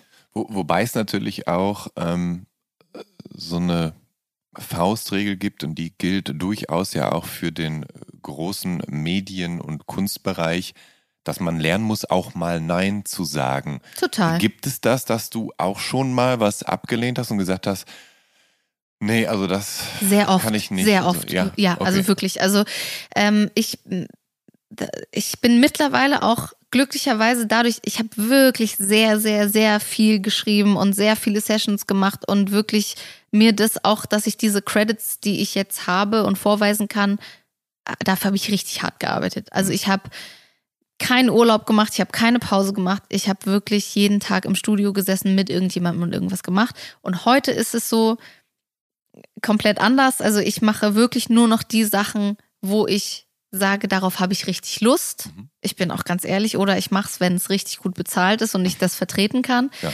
Ähm, aber hauptsächlich mache ich eigentlich nur die Sachen, wo ich sage, da habe ich richtig Lust drauf, weil sonst funktioniere ich nicht. Also ich kann auch jeden Tag ins Studio gehen und Songs schreiben, aber dann werden die nicht gut. Ja. Also äh, du musst ja auch rausgehen und was erleben und Menschen treffen oder selbst mal für dich sein, um dich auch wieder zu sammeln, um etwas zum, zum Erzählen zu haben. Und sei es auch, dass es eine Hook ist für Scooter, da brauchst du auch mal kurz eine, einen Kopf für. Hm. So. Und das habe ich gelernt. Also dieses selektiver sein, mit wo man seine Kreativität reinschüttet, Hm. weil es gibt natürlich auch hunderte Sessions, die ich gemacht habe, Songs, die ich geschrieben habe, mit KünstlerInnen, die niemals veröffentlicht werden. Und das mache ich halt einfach nicht mehr. Also natürlich äh, gehe ich nicht davon. Ist ja auch schade, oder? Ja, Wenn aber man es jetzt Arbeit und, und Ja, aber es, Kreativität das ist irgendwo reingesteckt Daily hat. Business. Als Songwriter Ja. wirst du ja auch meistens nicht für die Sessions bezahlt. Das heißt, du arbeitest erstmal ins Blaue Hm. und hoffst, dass dieser Song dann veröffentlicht wird, weil nur so bekommst du ja dann dein Geld. Ne? Es sei denn, du etablierst dich und sagst, hey, wenn ich da in dieser Session sitzen soll, dann finde ich es nur fair, wenn man mir auch eine Fee bezahlt, dass ich da bin für Ja. den Tag. Oder ihr bezahlt mir eine Fee, wenn ihr diesen Song nehmt und ich bekomme dann noch mal ein bisschen Geld, weil, ey, GEMA-Ausschüttungen kriegst du erst ein bis zwei Jahre später. Ja, also, ja, ja. ne, also da, da muss man, finde ich schon, und ich finde auch, dass Songwriter generell mehr verlangen sollten und könnten, weil die die Backbone von jedem Song sind, gerade in der Popmusik, in der Dance-Industrie und so weiter und so fort. Und das wird immer noch ein bisschen wenig wertgeschätzt, Mhm. aber genau deswegen denke ich, dass man ähm, ja, man muss dafür schon hart arbeiten, aber dann sollte man nur die Sachen machen, wo man auch, oder ich sage das, weil ich weiß nicht, ich kann, ich kann dann besser arbeiten, wenn ich sage, ich habe da richtig Lust drauf, weil es gab teilweise dann Sessions, wo ich gesagt habe, ich habe da gar keinen Bock drauf, das zu machen. Also Mhm. catcht mich nicht, ich fühle die, also gerade heutzutage muss man sagen, es gibt ja auch sehr, sehr viele Influencer, TikToker oder wie man es nennen möchte, die alle aufgrund ihrer Reichweite einen Label-Deal bekommen. Ja. Und für die muss halt jemand Songs schreiben. Und äh, Weil die es selber nicht können, ne? Ganz genau, Ja. ganz genau. Das ist aber ganz normal und ich finde Ja. das ja jetzt auch nicht super verwerflich. Also Ja. ich schreibe auch Songs mit Leuten, aber natürlich steht da meine Vision und aber- mein aber- Können und mein Schaffen immer im Vordergrund, ne? Aber äh, es gibt einfach Menschen, die Musik als Merchandise heutzutage, ma Aber, heutzutage aber, machen. aber ist denn dann nicht. Aber warum müssen denn dann solche Menschen, die eigentlich gar keine Musik machen können, weil sie nicht das musikalische Talent haben, warum muss man denen denn dann Songs schreiben? Weil es damit geht. die sich auf allen Plattformen vermarkten können? Und weil man damit noch mehr Geld verdienen kann. Also wir leben ja in einer Ja. hyperkapitalistischen Zeit und ich Ja. glaube, gerade auch in Zeiten von Social Media wird einfach, ey, wenn du es ausschlachten kannst, dann schlachtest du es halt aus. Hm. Aber es hat für mich, äh, und deswegen ist es für mich sehr oft ein Zwiespalt. Also ich sage sehr, sehr viele solcher Sessions ab. Ich Hm. bekomme da tatsächlich auch sehr viele Anfragen. Ähm, weil ich mir denke, der, die, also wenn der oder die Künstlerin keine Substanz für mich hat Hm. und da nichts ist, wo ich sag, da ist wenigstens die Stimme geil und die hat vielleicht noch nicht so Erfahrung oder der im Schreiben ist das ja total cool, dass man da helfen kann. Aber dieses, ich will Musik machen, einfach nur weil ich dann auch Musik machen kann, das dafür habe ich einfach kein, das kann ich nicht. Das, das tut mir zu sehr in meiner Seele weh. Lass uns über äh, weitere Features reden, denn 2019 kommt ja ähm, ein Besonderes dazu, nämlich das erste von mittlerweile mehreren äh, Features von mit Cool Savage. Ja. Ähm, und äh, den kennst du ja tatsächlich, glaube ich, schon dank deines Bruders. Ich glaube, der hat dir den schon nahegebracht. Äh, ich meine, Cool Savage gibt's halt auch schon lange. Die erste Platte kam gleich 2002 raus. Ähm, und der Song, bei dem du mitgemacht hast, der heißt Deine Mutter. Und der steigt dann immerhin auf Platz 26 in die Singlecharts ein. Wie war es beim King mitmischen zu dürfen? Also so, so hieß er ja früher, King Cool Savage. Ne? verrückt. Also ich habe einen äh, sehr, sehr guten Freund, äh, Abbas heißt der, der ist ein super krasser Produzent. Also jetzt vor, also der ist eigentlich jetzt mehr in den USA unterwegs und macht da die ganzen krassen Hip-Hop-Sachen irgendwie mit. Also der Typ ist der absolute Wahnsinn. Produziert aber hier zum Beispiel auch Ray Garvey, der sagt, hey, wenn Savage irgendwann mal was braucht, dann sag mal Bescheid. Ja. Und dann kam der Anruf halt und hat er gesagt, hey, was machst du heute? Ich so, äh, gar nichts, wieso? Ja, kannst du heute dann und dann vorbeikommen? Savage kommt, der braucht Hooks. Ja. Und ich mir natürlich äh, in die Hose gemacht, ne, bin dann ins Studio dazu Abbas gegangen. Dann sitzt da einfach Cool Savage. Oder der ist ja gekommen, ich glaube auch mit irgendeinem so verrückten Auto. Und es war für mich so, oh mein Gott, ich sitze jetzt hier neben dem King of Rap und ich soll jetzt hier was mit ihm machen. Mm. Und es war sehr, sehr nett. Savage ist ein sehr respektvoller, sehr, sehr toller Mensch. Und ähm, dann haben wir irgendwie so Beats durchgehört, die Abbas hatte. Und nichts hat irgendwie so gezündet. Und nach dem dritten Beat war ich natürlich auch schon so innerlich so, kennst du diesen Eminem-Moment, diesen äh, Eight Mile Song, äh, If you had one shot, Ja. one opportunity. Ja. Und ich so in meinem Kopf ging schon, dim, dim, dim, dim, da ging schon so dieser, dieser Song an und ich war so, ey, ich habe jetzt diese eine Chance, wenn ich jetzt das nicht gut mache, Ja. wer weiß, was dann passiert. So, ich kriege vielleicht diese Chance nur einmal. Und dann hat Abbas, weil der wollte natürlich, der ist auch, ey, der ist ein Supporter von mir seit Stunde eins, seit wir uns kennen. Und der ist immer so, der versucht immer mir auch immer zu helfen, wenn er kann. Und der hat dann gesagt, okay, ich habe hier noch so ein Beat von 2014. Ja. Nessie, jetzt mach mal was da drauf. Und ich war, ich habe das schon in seinen Augen so gesehen. Der meinte das überhaupt nicht böse, Ja. aber der war so, komm, let's go. ähm, und dann habe ich diese Hook gefreestylt. Also nicht vom Wording genauso, aber schon sehr ziemlich so. Ja. Und ähm, ich muss ja sagen, wenn ich sage, ich habe das gefreestylt, dann meine ich, der Beat läuft und ich fange an, in Fantasiesprache, in Word, Wortfetzen darüber die Melodie zu singen. Und dann haben wir das gemacht und dann haben wir das fertig geschrieben, aufgenommen und Savage fand das schon cool und so. Und dann bin ich nach Hause gegangen, war so, okay, cool, wenigstens sind wir mit etwas nach Hause gegangen und das war gut und, und ja. Und irgendwann rief mich dann Abbas an und hat gesagt, hey, ähm, Savage findet den Song voll cool, weil cooler Indikator ist, auch sein Sohn singt das schon mit und so und äh, der macht jetzt was da drauf. Er hatte diesen Song gemacht und irgendwann ruft mich Abbas wieder an und sagt, der Song kommt aufs Album. Und ich so, oh krass, ich habe einfach einen Song bei Cool Savage auf dem Album. Wie krass ist das? Mein Bruder natürlich auch komplett ausgerastet, ne? Und das war richtig krass. Und dann bin ich in die USA geflogen zu meiner Schwester. Das war 2018 noch, im so Ende des Jahres, so Oktober oder so, in dem Dreh muss das gewesen sein. Oder ich bin sehr lange dort geblieben. Ich bin bis zum nächsten Jahr da geblieben. Mhm. Ähm, war dann dort und dann rief mich Abbas wieder an und hat gesagt, hey, der Song wird eine Single, so dritte oder vierte Single oder sowas. Und ich schon so, mein Gott, jetzt wird das noch eine Single-Auskopplung, das ist total geisteskrank. naja, und dann rief er mich wieder an und hat gesagt, hey, das wird doch jetzt die nächste Single, bis du nächste Woche da, die drehen das Video und alle krassen Rapper aus Deutschland sind in diesem Video. Und ich so, nee, ich bin in den USA und ich komme auch erstmal ja. nicht wieder. Und ich habe auch kein Geld, mir jetzt einen Flug zurück zu buchen, weil das waren einfach auch 600 Euro, die hatte ich nicht mal eben so ja. in der Tasche. Und es ist halt einfach viel Geld so. Ähm, und dann wurde, war ich aber so, egal, meine Stimme ist da drauf, da steht mein Name, egal, let's go. Und dann kam dieser Song raus und ist heute Savas erfolgreichste Solo-Single, glaube ich. Die ist dann noch Gold gegangen. Und das war für mich dann so der Startschuss, dass dann mein Management auch gesagt hat, so, warum singst du eigentlich nicht auf Deutsch? Und ich war so, pff, keine Ahnung, warum eigentlich nicht? Macht schon Sinn. Stimmt, war das das erste Mal eigentlich, dass du dann Deutsch gesungen hast? Ja, nach meiner Personenaufzugzeit, ja. Ja. Tatsächlich. Ja, stimmt, genau. Da war ja. Da war es ja auch so genau. Und das war dann so, boah, da ist jetzt irgendwie so ein bisschen so eine Welle, die man mitten, oder dass Leute dann auch gecheckt haben, so, boah, krass, da ist irgendjemand, die macht das, also, ne, mhm. ich war natürlich anfangs immer die, die das gesungen hat und mir war dann immer schon sehr wichtig zu sagen, nein, ich habe diese Hook geschrieben und danach ist der Rest des Songs da drum herum entstanden, weil sehr oft wird man immer nur so hingestellt als die, die die Hook singt. Aber ich habe die auch geschrieben, also ja. das ist mir sehr wichtig ja. zu sagen. Und ja, dann, dann fing das irgendwie an, äh, dass ich dann auf Deutsch Songs geschrieben habe mit Abbas. Und es war sehr furchtbar, weil sich alles wie Schlager angehört hat am Anfang. Und es war ganz schlimm.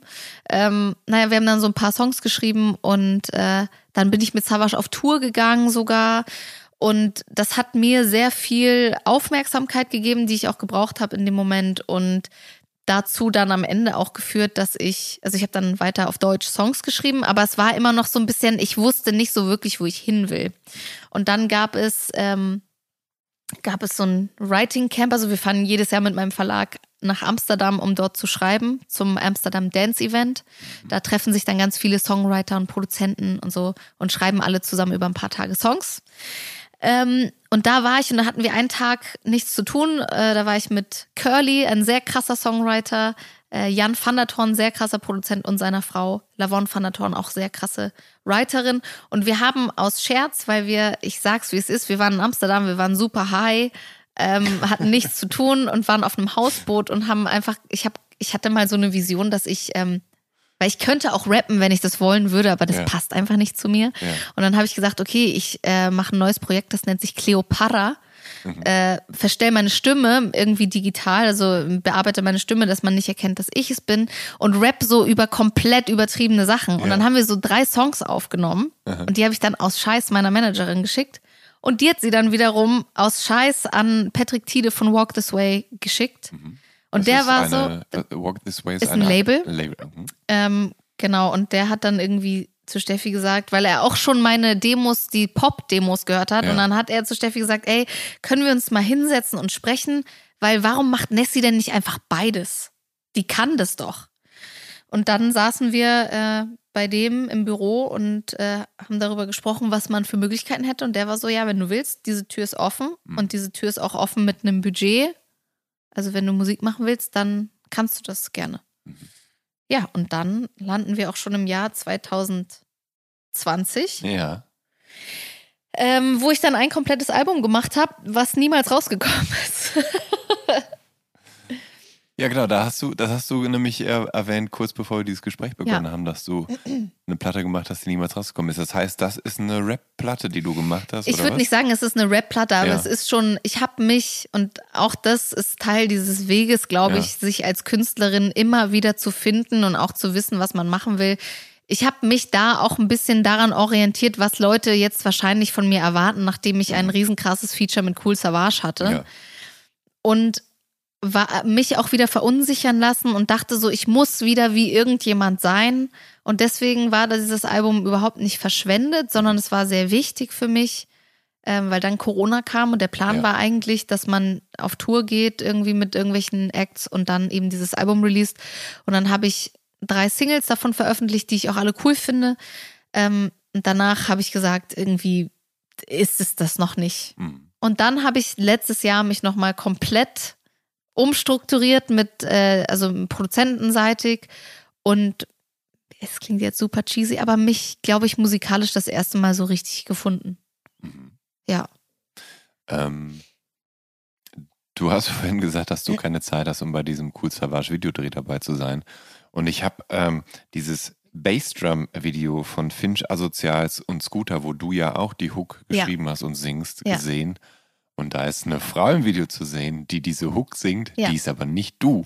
Ja. Das, ähm, das hattest du da auch keine Zeit fürs Video nee, oder ist das einfach so was gemacht wird? Da wird dann Model angeheuert, die dann.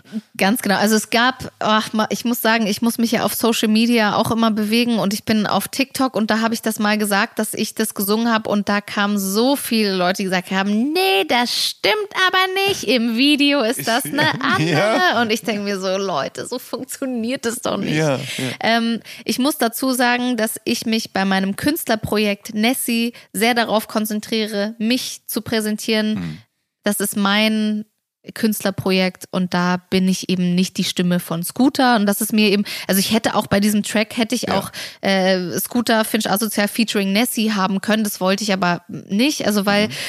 das sind dann eben die Sachen, die mache ich einfach und das wissen ja viele Leute auch einfach nicht, dass ich es bin. Mhm. Außer man sagt es halt ja. oder man guckt in die Credits. Oder man hört diesen Podcast. Oder man hört diesen Podcast.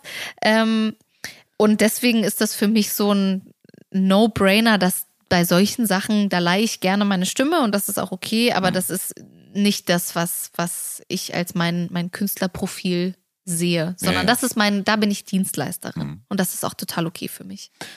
Ähm, es kommen weitere Features dazu und etwa auch mit Prinz P und nochmal mit Cool Savage featuring Sido. Äh, und nun hatte sich Prinz P zuletzt mit Relativierung über strukturellen Rassismus in der Hip-Hop-Szene und äh, Sido mit äh, Quatschgelaber über die Rothschilds ja zuletzt nicht nur Freunde gemacht, sondern eben auch äh, Kritik einstecken müssen. Wie geht es dir denn, wenn du mit solchen Charakteren zusammenarbeitest? Also machst du dich da klein oder im Gegenteil, plusterst du dich auf, um akzeptiert zu werden, um deinen Ideen Gehör zu verleihen? Wird da auf Augenhöhe kommuniziert oder erlebst du auch gerne mal strukturellen Chauvinismus? Und ich will es ja äh, gar nicht mal nur auf so Rap-Kollegen münzen, sondern äh, das Ganze gerne auch auf die Gesamtheit deiner Erfahrungen, die du innerhalb des Musikbusiness bisher sammeln konntest. Also du hast ja schon angedeutet, es war nicht immer alles reibungslos.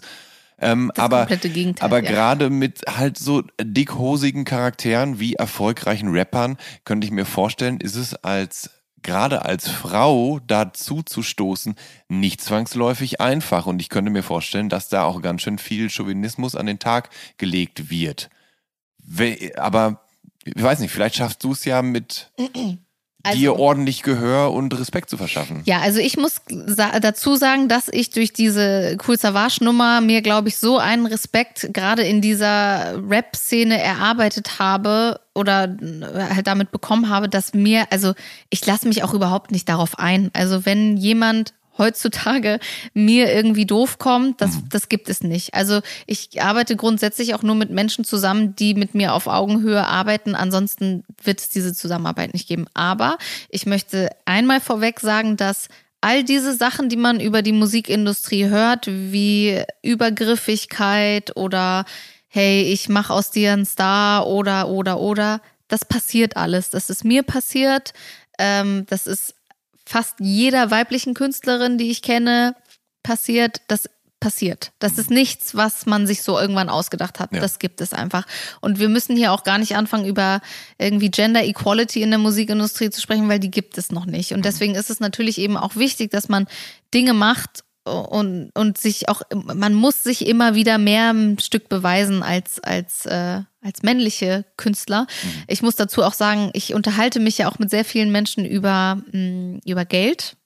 Also gerade in der Industrie, also Produzenten, ich, ich frage ganz frei raus, hey, was, wie viel Geld hast denn du da eigentlich als Vorschuss bekommen oder oder? Und natürlich bekomme ich als Frau leider von dem, was ich bisher gehört habe, immer weniger als ein Mann.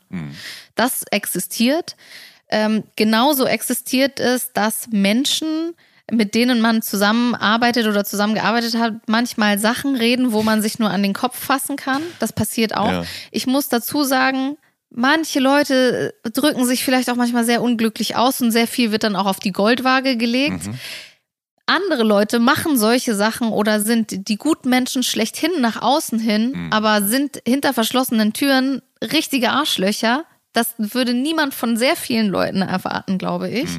Ähm, deswegen, also ich meine, natürlich kriege ich dann auch mal so Nachrichten und, und Leute wollen dann meine Meinung dazu hören oder oder, aber ich denke mir immer so, also am Ende des Tages müssen diese Menschen selbst in den Spiegel schauen. Ich glaube, wenn es jetzt so Sachen gewesen wären, wo ich wirklich wüsste, dass diese Menschen äh, sich entweder antisemitisch, rassistisch oder oder oder geäußert hätten und das wirklich auch so gemeint hätten, dann hätte es da auf jeden Fall Konsequenzen gegeben.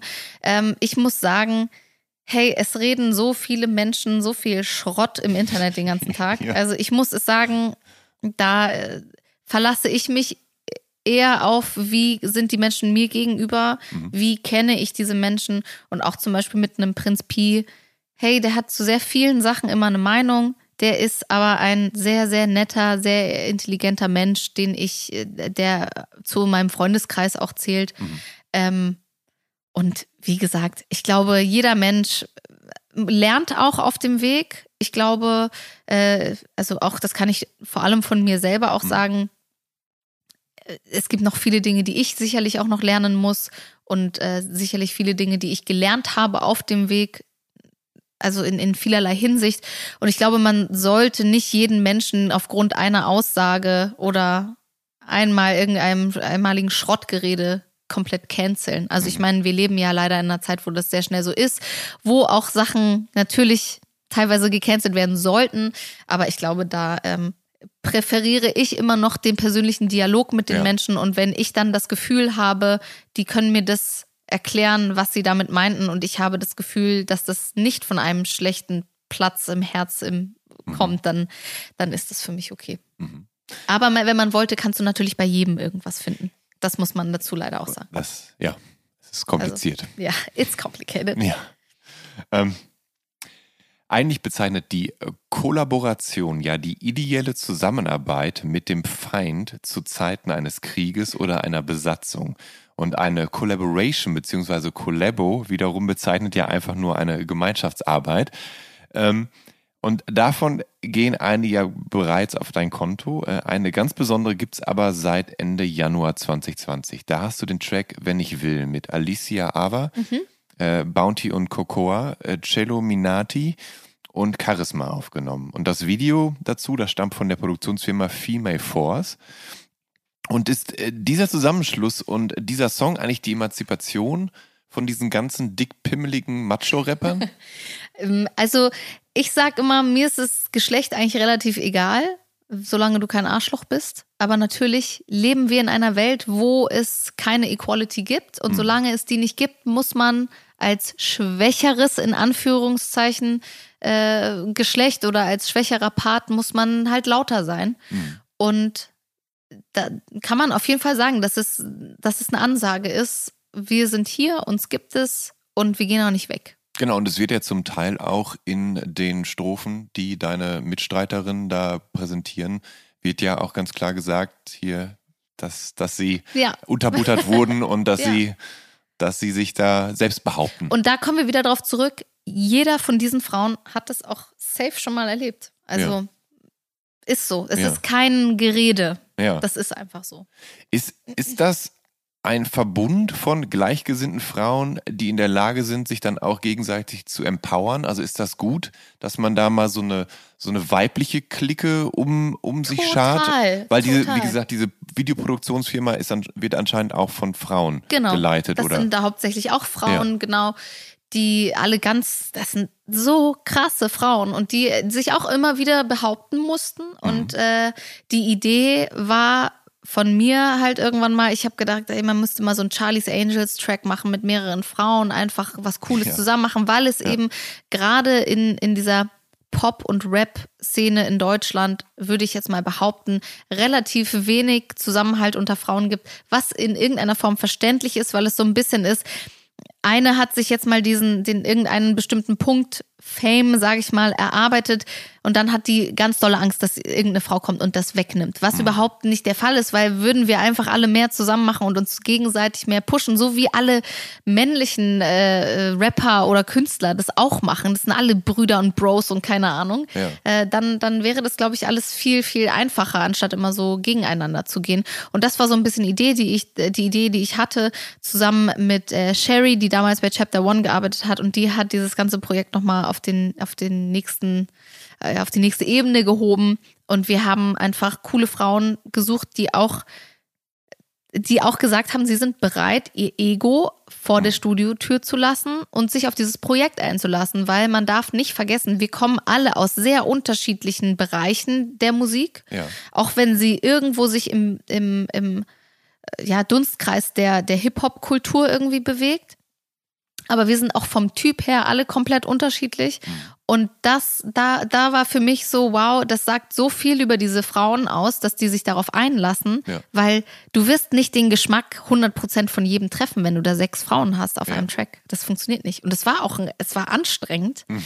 Ähm, und dass man dieses Projekt zusammengestemmt hat, das ist einzigartig und das ist was ganz, ganz Tolles. Und ich hoffe, dass es äh, in der Zukunft noch sehr viel mehr Frauen Ja, gibt, die sich dann daran ein Beispiel nehmen und sehen, hey, es geht auch zusammen. Und es ist ja nach wie vor so, wenn einer von uns release, das ist so ein bisschen Girlband-Feeling gewesen, Ja. wenn einer von uns jetzt ein Release hat oder irgendwas Tolles macht, wir supporten das alle. Wir posten das alle auf unseren Social-Media-Kanälen, weil wir einander weiterhin supporten und uns für die anderen freuen, anstatt zu sagen, äh, warum hat die das, was ich nicht habe.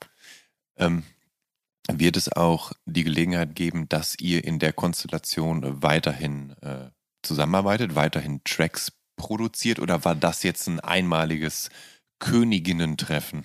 Also das war eigentlich vorgesehen ein einmaliges Königinnen-Treffen, aber ich sag auch hier, sag niemals nie. Wenn wir da nochmal Bock drauf haben, dann warum nicht? Also Ja. ich wäre auf jeden Fall dabei. Ich kann jetzt nicht für alle sprechen, aber Ja. ich könnte mir jetzt nicht vorstellen, warum man sowas nicht nochmal machen sollte. Ja. Also ja, wir kennen uns jetzt ja alle schon.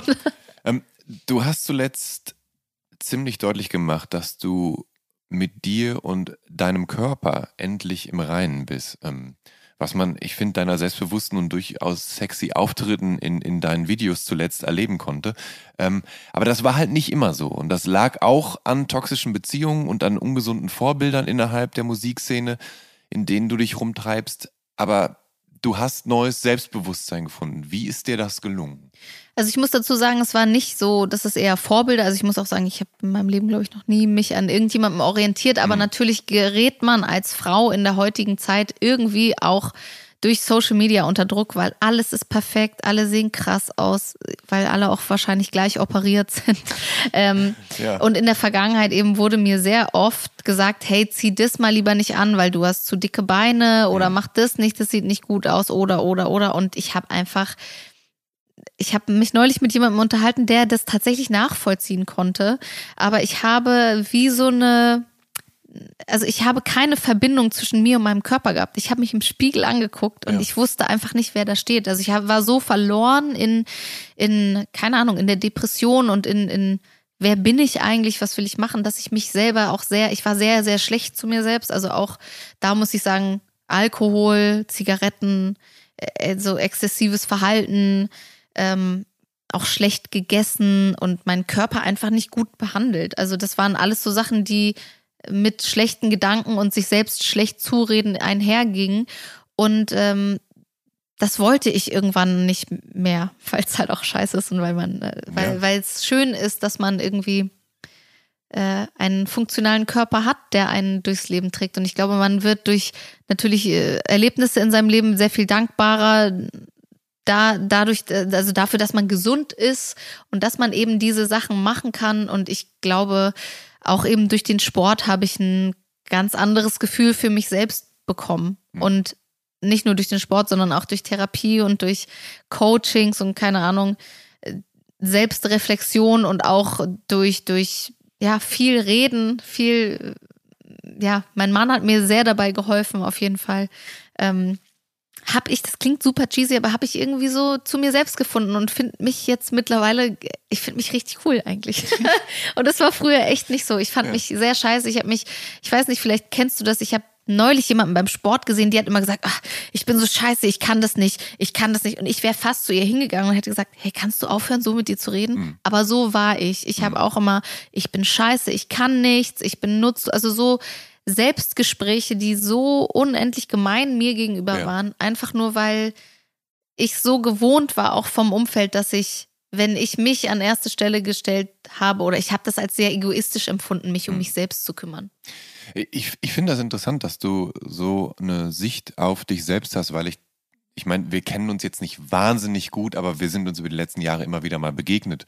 Und ähm, du hast immer als sehr selbstbewusst gewirkt und ich war immer begeistert, wie unfassbar perfekt deine Frisur ja. zum Beispiel immer ist. Und ich, und dann habe ich halt aber kürzlich eben im Internet halt ein Video gesehen, wo du darüber sprichst, dass du mit dir eigentlich gar nicht im Reinen warst.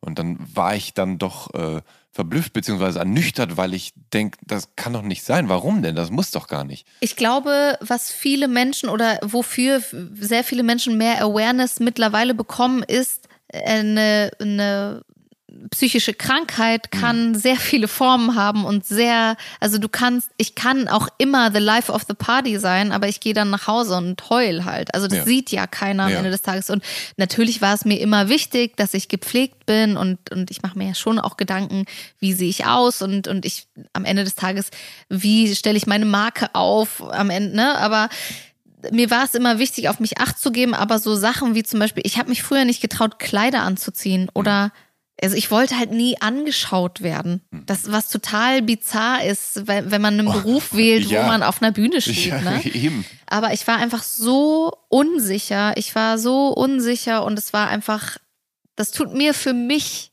selbst leid, dass ja. ich so gemein zu mir war. Und ähm, da war, es gab ein paar einschneidende Erlebnisse, wie zum Beispiel eine Hypnose, die ich gemacht habe, nachdem sich mein Leben verändert. Das klingt total verrückt, aber ähm, ich habe eine ganz andere Dankbarkeit für mich selber auch. Auch so diese Resilienz über die Jahre hinweg, dass ich nie aufgehört habe. Mhm. Ich bin so verbissen da drin gewesen, dass ich Musik leben und machen will, dass ich einfach nie aufgehört habe. Und das, da bin ich schon so, wow, ich habe eigentlich alles in meinem Leben abgebrochen und nie was durchgezogen außer Musik. Ne?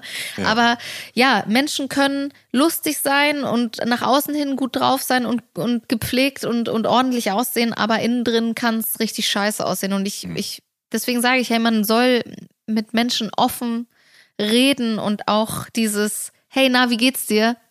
Einfach nicht sagen, oh ja, mir geht's gut, sondern vielleicht einfach mal sagen, hey, wenn ich ganz ehrlich bin, eigentlich geht's mir gerade total scheiße deswegen. Aber natürlich ist das auch so, du willst ja Menschen auch nicht belasten. Das ist ja ein ewiger Kreislauf, der einen Rattenschwanz nach sich zieht, den man, ja, aber das, irgendwann stoppen muss. Dass über solche Themen äh, transparenter oder dass darüber geredet wird und dass äh, transparenter kommuniziert wird, ähm, hat sich ja in den letzten Jahren zumindest zum Teil ja optimiert. Also, so dass jemand wie Billie Eilish zum Beispiel, einer der größten Popstars der Zeit, halt eben das auch thematisiert in ihren Songs, aber auch in, in Interviews. Es ist einfach allgemein bekannt. Ja. Auch sie leidet an Depressionen oder dass jemand wie Chris Cornell oder Chester Bennington dann halt ja. eben sich dann umbringen, aber dass dann natürlich auch darüber geredet wird, warum, was war eigentlich der Grund und dass das dann natürlich auch irgendwann irgendwo ankommt. Dementsprechend finde ich das ja auch sehr gut, wenn Leute sich öffnen und das kommunizieren, sodass man auch weiß, wo man dran ist und dass man auch weiß, man ist nicht alleine mit seinem Problem. Total. Ich finde das super wichtig und ich, also ich finde, es gibt nichts Wichtigeres, als wenn man irgendeine Art von Plattform hat, dass man darüber spricht, wenn man es eben selbst erlebt hat oder wenn man eben selbst mit sowas lebt. Ähm, ich habe zum Beispiel angefangen, jeden Sonntag so eine Fragerunde auf Instagram zu machen, wo Leute mir einfach erzählen können, was sie bedrückt oder also dieses mir hat vielleicht lange Zeit niemand zugehört und deswegen höre ich jetzt gerne anderen zu. Einfach nur, weil ich weiß, was das für einen Unterschied machen kann, wenn man jemanden hat, der einem, wenn es auch nur eine Minute, zwei Minuten seiner Zeit schenkt. Und, und das hilft halt teilweise schon total krass. Und äh, ich finde einfach in einer Welt und Gesellschaft, in der wir leben, wo alles so krass reizüberflutet ist und man gefühlt immer performen muss, mhm. egal was man macht, finde ich es schön, irgendwie auch mal zu zeigen und, und zu sagen, es läuft auch nicht immer alles geil. Es also Bruchstellen. Ja, also ja. ich habe so oft Leute, die zu mir sagen, oh, bei dir läuft es ja so krass, so krass. Und ich denke mir so, nee, irgendwie, vielleicht sieht es nach außen hin so mhm. aus, aber gerade ist so, natürlich hat man sich in irgendeiner Form eine Plattform aufgebaut und die, die, die Bedürfnisse verschieben sich ja auch immer, ne? Sei es, dass es finanziell ist oder was man für sein Wohlbefinden braucht oder, oder das verschiebt sich natürlich, je, je mehr man wächst oder Dinge ja. macht. Aber ich, ich will einfach, dass die Menschen wissen, auch Menschen, die wie eine Billie Eilish oder sonst was, die wirklich alles haben. Oder hier auch der, der, war das der Drummer von, von äh, Foo Fighters? Ja, Taylor Hawkins. Hey, du denkst dir, diese Menschen haben doch alles. Ja. Warum sind die nicht glücklich? Der muss sich niemals um Geld Sorgen machen. Mhm. Der ist, spielt in einer geilen Band, der ist ein geiler Typ. So, mhm. ja, you never know, weil mhm. das eben sehr viele Formen haben kann. Und äh, deswegen plädiere ich immer dafür, seid nett zueinander, gönnt anderen Menschen, supportet einander, anstatt immer dieses, und das ist sehr deutsch, finde ich auch dieses missgünstige und neidisch sein und keine Ahnung, sei doch froh, wenn jemand was schafft. Also klar, denke ich mir manchmal auch so, oh geil, das würde ich auch gerne machen, aber ich freue mich für die Menschen, die Dinge erreichen, sei es in der Musik oder im normalen Berufsleben oder, also ich glaube, man muss einfach lernen, nicht immer so verbittert zu sein. Mhm. Und da muss man auch über sich selbst reflektieren, weil ich muss auch sagen, es gibt viele Dinge und äh, Verhaltensweisen, die ich an den Tag gelegt habe früher, die scheiße waren. Mhm. Aber ich glaube, das ist für viele Menschen auch schwierig, weil es immer einfacher ist, anderen Leuten die Schuld zu geben. Deswegen habe ich auch vorhin gesagt, hey, auch in dieser Konstellation, in der ich gearbeitet habe, die für mich am Schluss nur noch schlimm war, habe ich sicherlich auch meinen Teil dazu beigetragen. Nicht den Großteil, aber ja, sicherlich ja. auch ein Teil, ja, ne? Also, und da denke ich mir eben auch, dass es so wichtig ist, dass wir selbst unser Verhalten auch reflektieren und nicht immer so dieses, also ich habe zum Beispiel kein Ego, auch wenn ich arbeite. Wenn jemand sagt, oh nee, das finde ich besser, von dem die Idee oder so, dann sage ich, okay, das ist total in Ordnung anstatt mich hinzusetzen und zu sagen, nee, aber ich habe schon so und so erfolgreiche Sachen gemacht. Wenn ich das jetzt sage, dann stimmt es. Also, weil es ist einfach egal. Alles ist egal. Es gibt, äh, es gab eine Band, wie hießen die denn? The Manchester Orchestra. Ja. Die haben einen Song, der heißt Everything Means Nothing. Ja. Und das begleitet mich die ganze mhm. Zeit. Mhm. Alles bedeutet gar nichts. Alles ist egal. Seid einfach nette Menschen. Da ist die Emo-Nessie zurück ja, bei Manchester Orchestra. ja. Nessie, nun sind wir ja gewohnt von dir, dass jederzeit eine neue überraschende Collabo oder ähnliches von dir kommen könnte. Und sogar einen Auftritt von Candy Kant gab es 2021 eben auf einer Hochzeit. Was steht denn als nächstes bei dir an?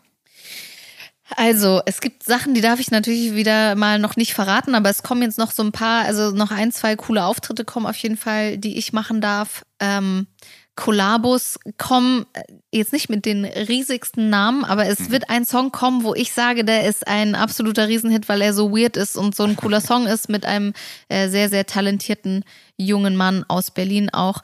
Ähm, das kommt demnächst. Also ich werde mhm. jetzt äh, im Mai noch eine Single releasen, die alleine, also meine eigene Single ist. Und mhm. danach wird, glaube ich, dieses Feature kommen. Und darauf freue ich mich sehr. Es wird äh, jetzt erstmal nur Singles geben. Ich glaube, ich habe schon sieben oder acht Songs, die alle in den Startlöchern stehen, also ja. die jetzt noch fertig gemacht werden. Aber ich bin sehr, sehr fleißig gerade. Also, und ähm, da kommen auf jeden Fall noch sehr viele Songs dieses Jahr. Ähm, aber an der Stelle möchte ich ganz kurz, eigentlich wollte ich jetzt abschließen, aber an der Stelle würde ich ganz kurz noch eben nachfragen. Bist du der Ansicht, dass das Album tot ist und dass die Single wichtiger denn je ist durch Streaming-Dienste, durch kurze Aufmerksamkeitsspannen, durch TikTok? Also ich möchte sagen, in meiner idealen Welt wird es noch Alben geben, die du dir von vorne bis hinten anhörst. Zum Beispiel mein verworfenes Album war eine chronologische, die Songs waren irgendwie chronologisch meiner Karriere nachgeordnet, mhm. unbewusst. Mhm. Ähm, das fand ich sehr cool, weil ich mir denke, so, boah, wenn ich mir das anhören würde, dann würde ich es voll cool finden, weil ich immer mehr über die Geschichte erfahre. So. Ja. Ähm, in einer realistischen Welt möchte ich sagen, ich glaube, dass äh, Alben wahrscheinlich nicht mehr so wichtig werden, weil Menschen Musik ja. komplett anders konsumieren, als wir es noch getan haben oder tun. Also ähm, es wird immer noch, glaube ich, die Leute geben, die sich Platten kaufen und sich die auch anhören und auch Alben und Boxen und sowas kaufen. Aber ich glaube, da geht es immer eher um die Inhalte als um die Musik selbst. Ich glaube, ja, also ich, ist, ja, ich es weiß, ist sehr es schwierig ist sehr zu sagen. schwer zu sagen und ich vor allem, glaube ich, ist es auch zum Teil äh, genreabhängig. Ich glaube, es ist genreabhängig. Ich glaube ähm, aber auch, dass, und das ist meine Hoffnung, ich glaube jetzt, da Menschen auch wieder auf Konzerte gehen können, wird sich wieder die Spreu vom Weizen hm. trennen, weil ich glaube, Leute haben Bock auf Live-Musik und ich glaube, Leute haben auch Bock auf Musiker zu sehen, also Leute, die das, also ich weiß nicht, wie es in der jüngeren Generation ist, weil viele von denen kennen ja vielleicht nur Auftritte, wo Leute komplett Playback spielen und die das nicht merken. Ja. Aber ich möchte behaupten, dass, dass es, ich glaube auch, dass zum Beispiel dieses ganze Pop-Punk-Ding und dieses ja. ganze Rockigere in dem Mainstream wieder mehr stattfinden wird jetzt in den nächsten Jahren. Ich mhm. glaube, dass es, dass wird immer Rap-Musik und diese ganzen TikTok eine Minuten Songs vielleicht irgendwann geben, ja. aber es wird auch genauso noch die Menschen geben und die Musik geben, die äh, live gespielt werden kann und das wird, glaube ich, ich glaube, Leute haben nach fast drei Jahren Pandemie Bock drauf, auf Konzerte zu gehen mhm. und äh, richtige Shows zu sehen und auch ja wie gesagt, richtige Musik zu konsumieren. Und ich hoffe, das ist natürlich ja. auch ein bisschen ein egoistischer Gedanke, ich ja, hoffe einfach, dass es da auch wieder hingeht. Und, ähm, und die Leute vielleicht sich auch nicht mehr daran erfreuen, dass irgendjemand sich entscheidet, irgendwas an Musik zu machen, sondern dass Musik wieder richtig wichtig wird. Mhm.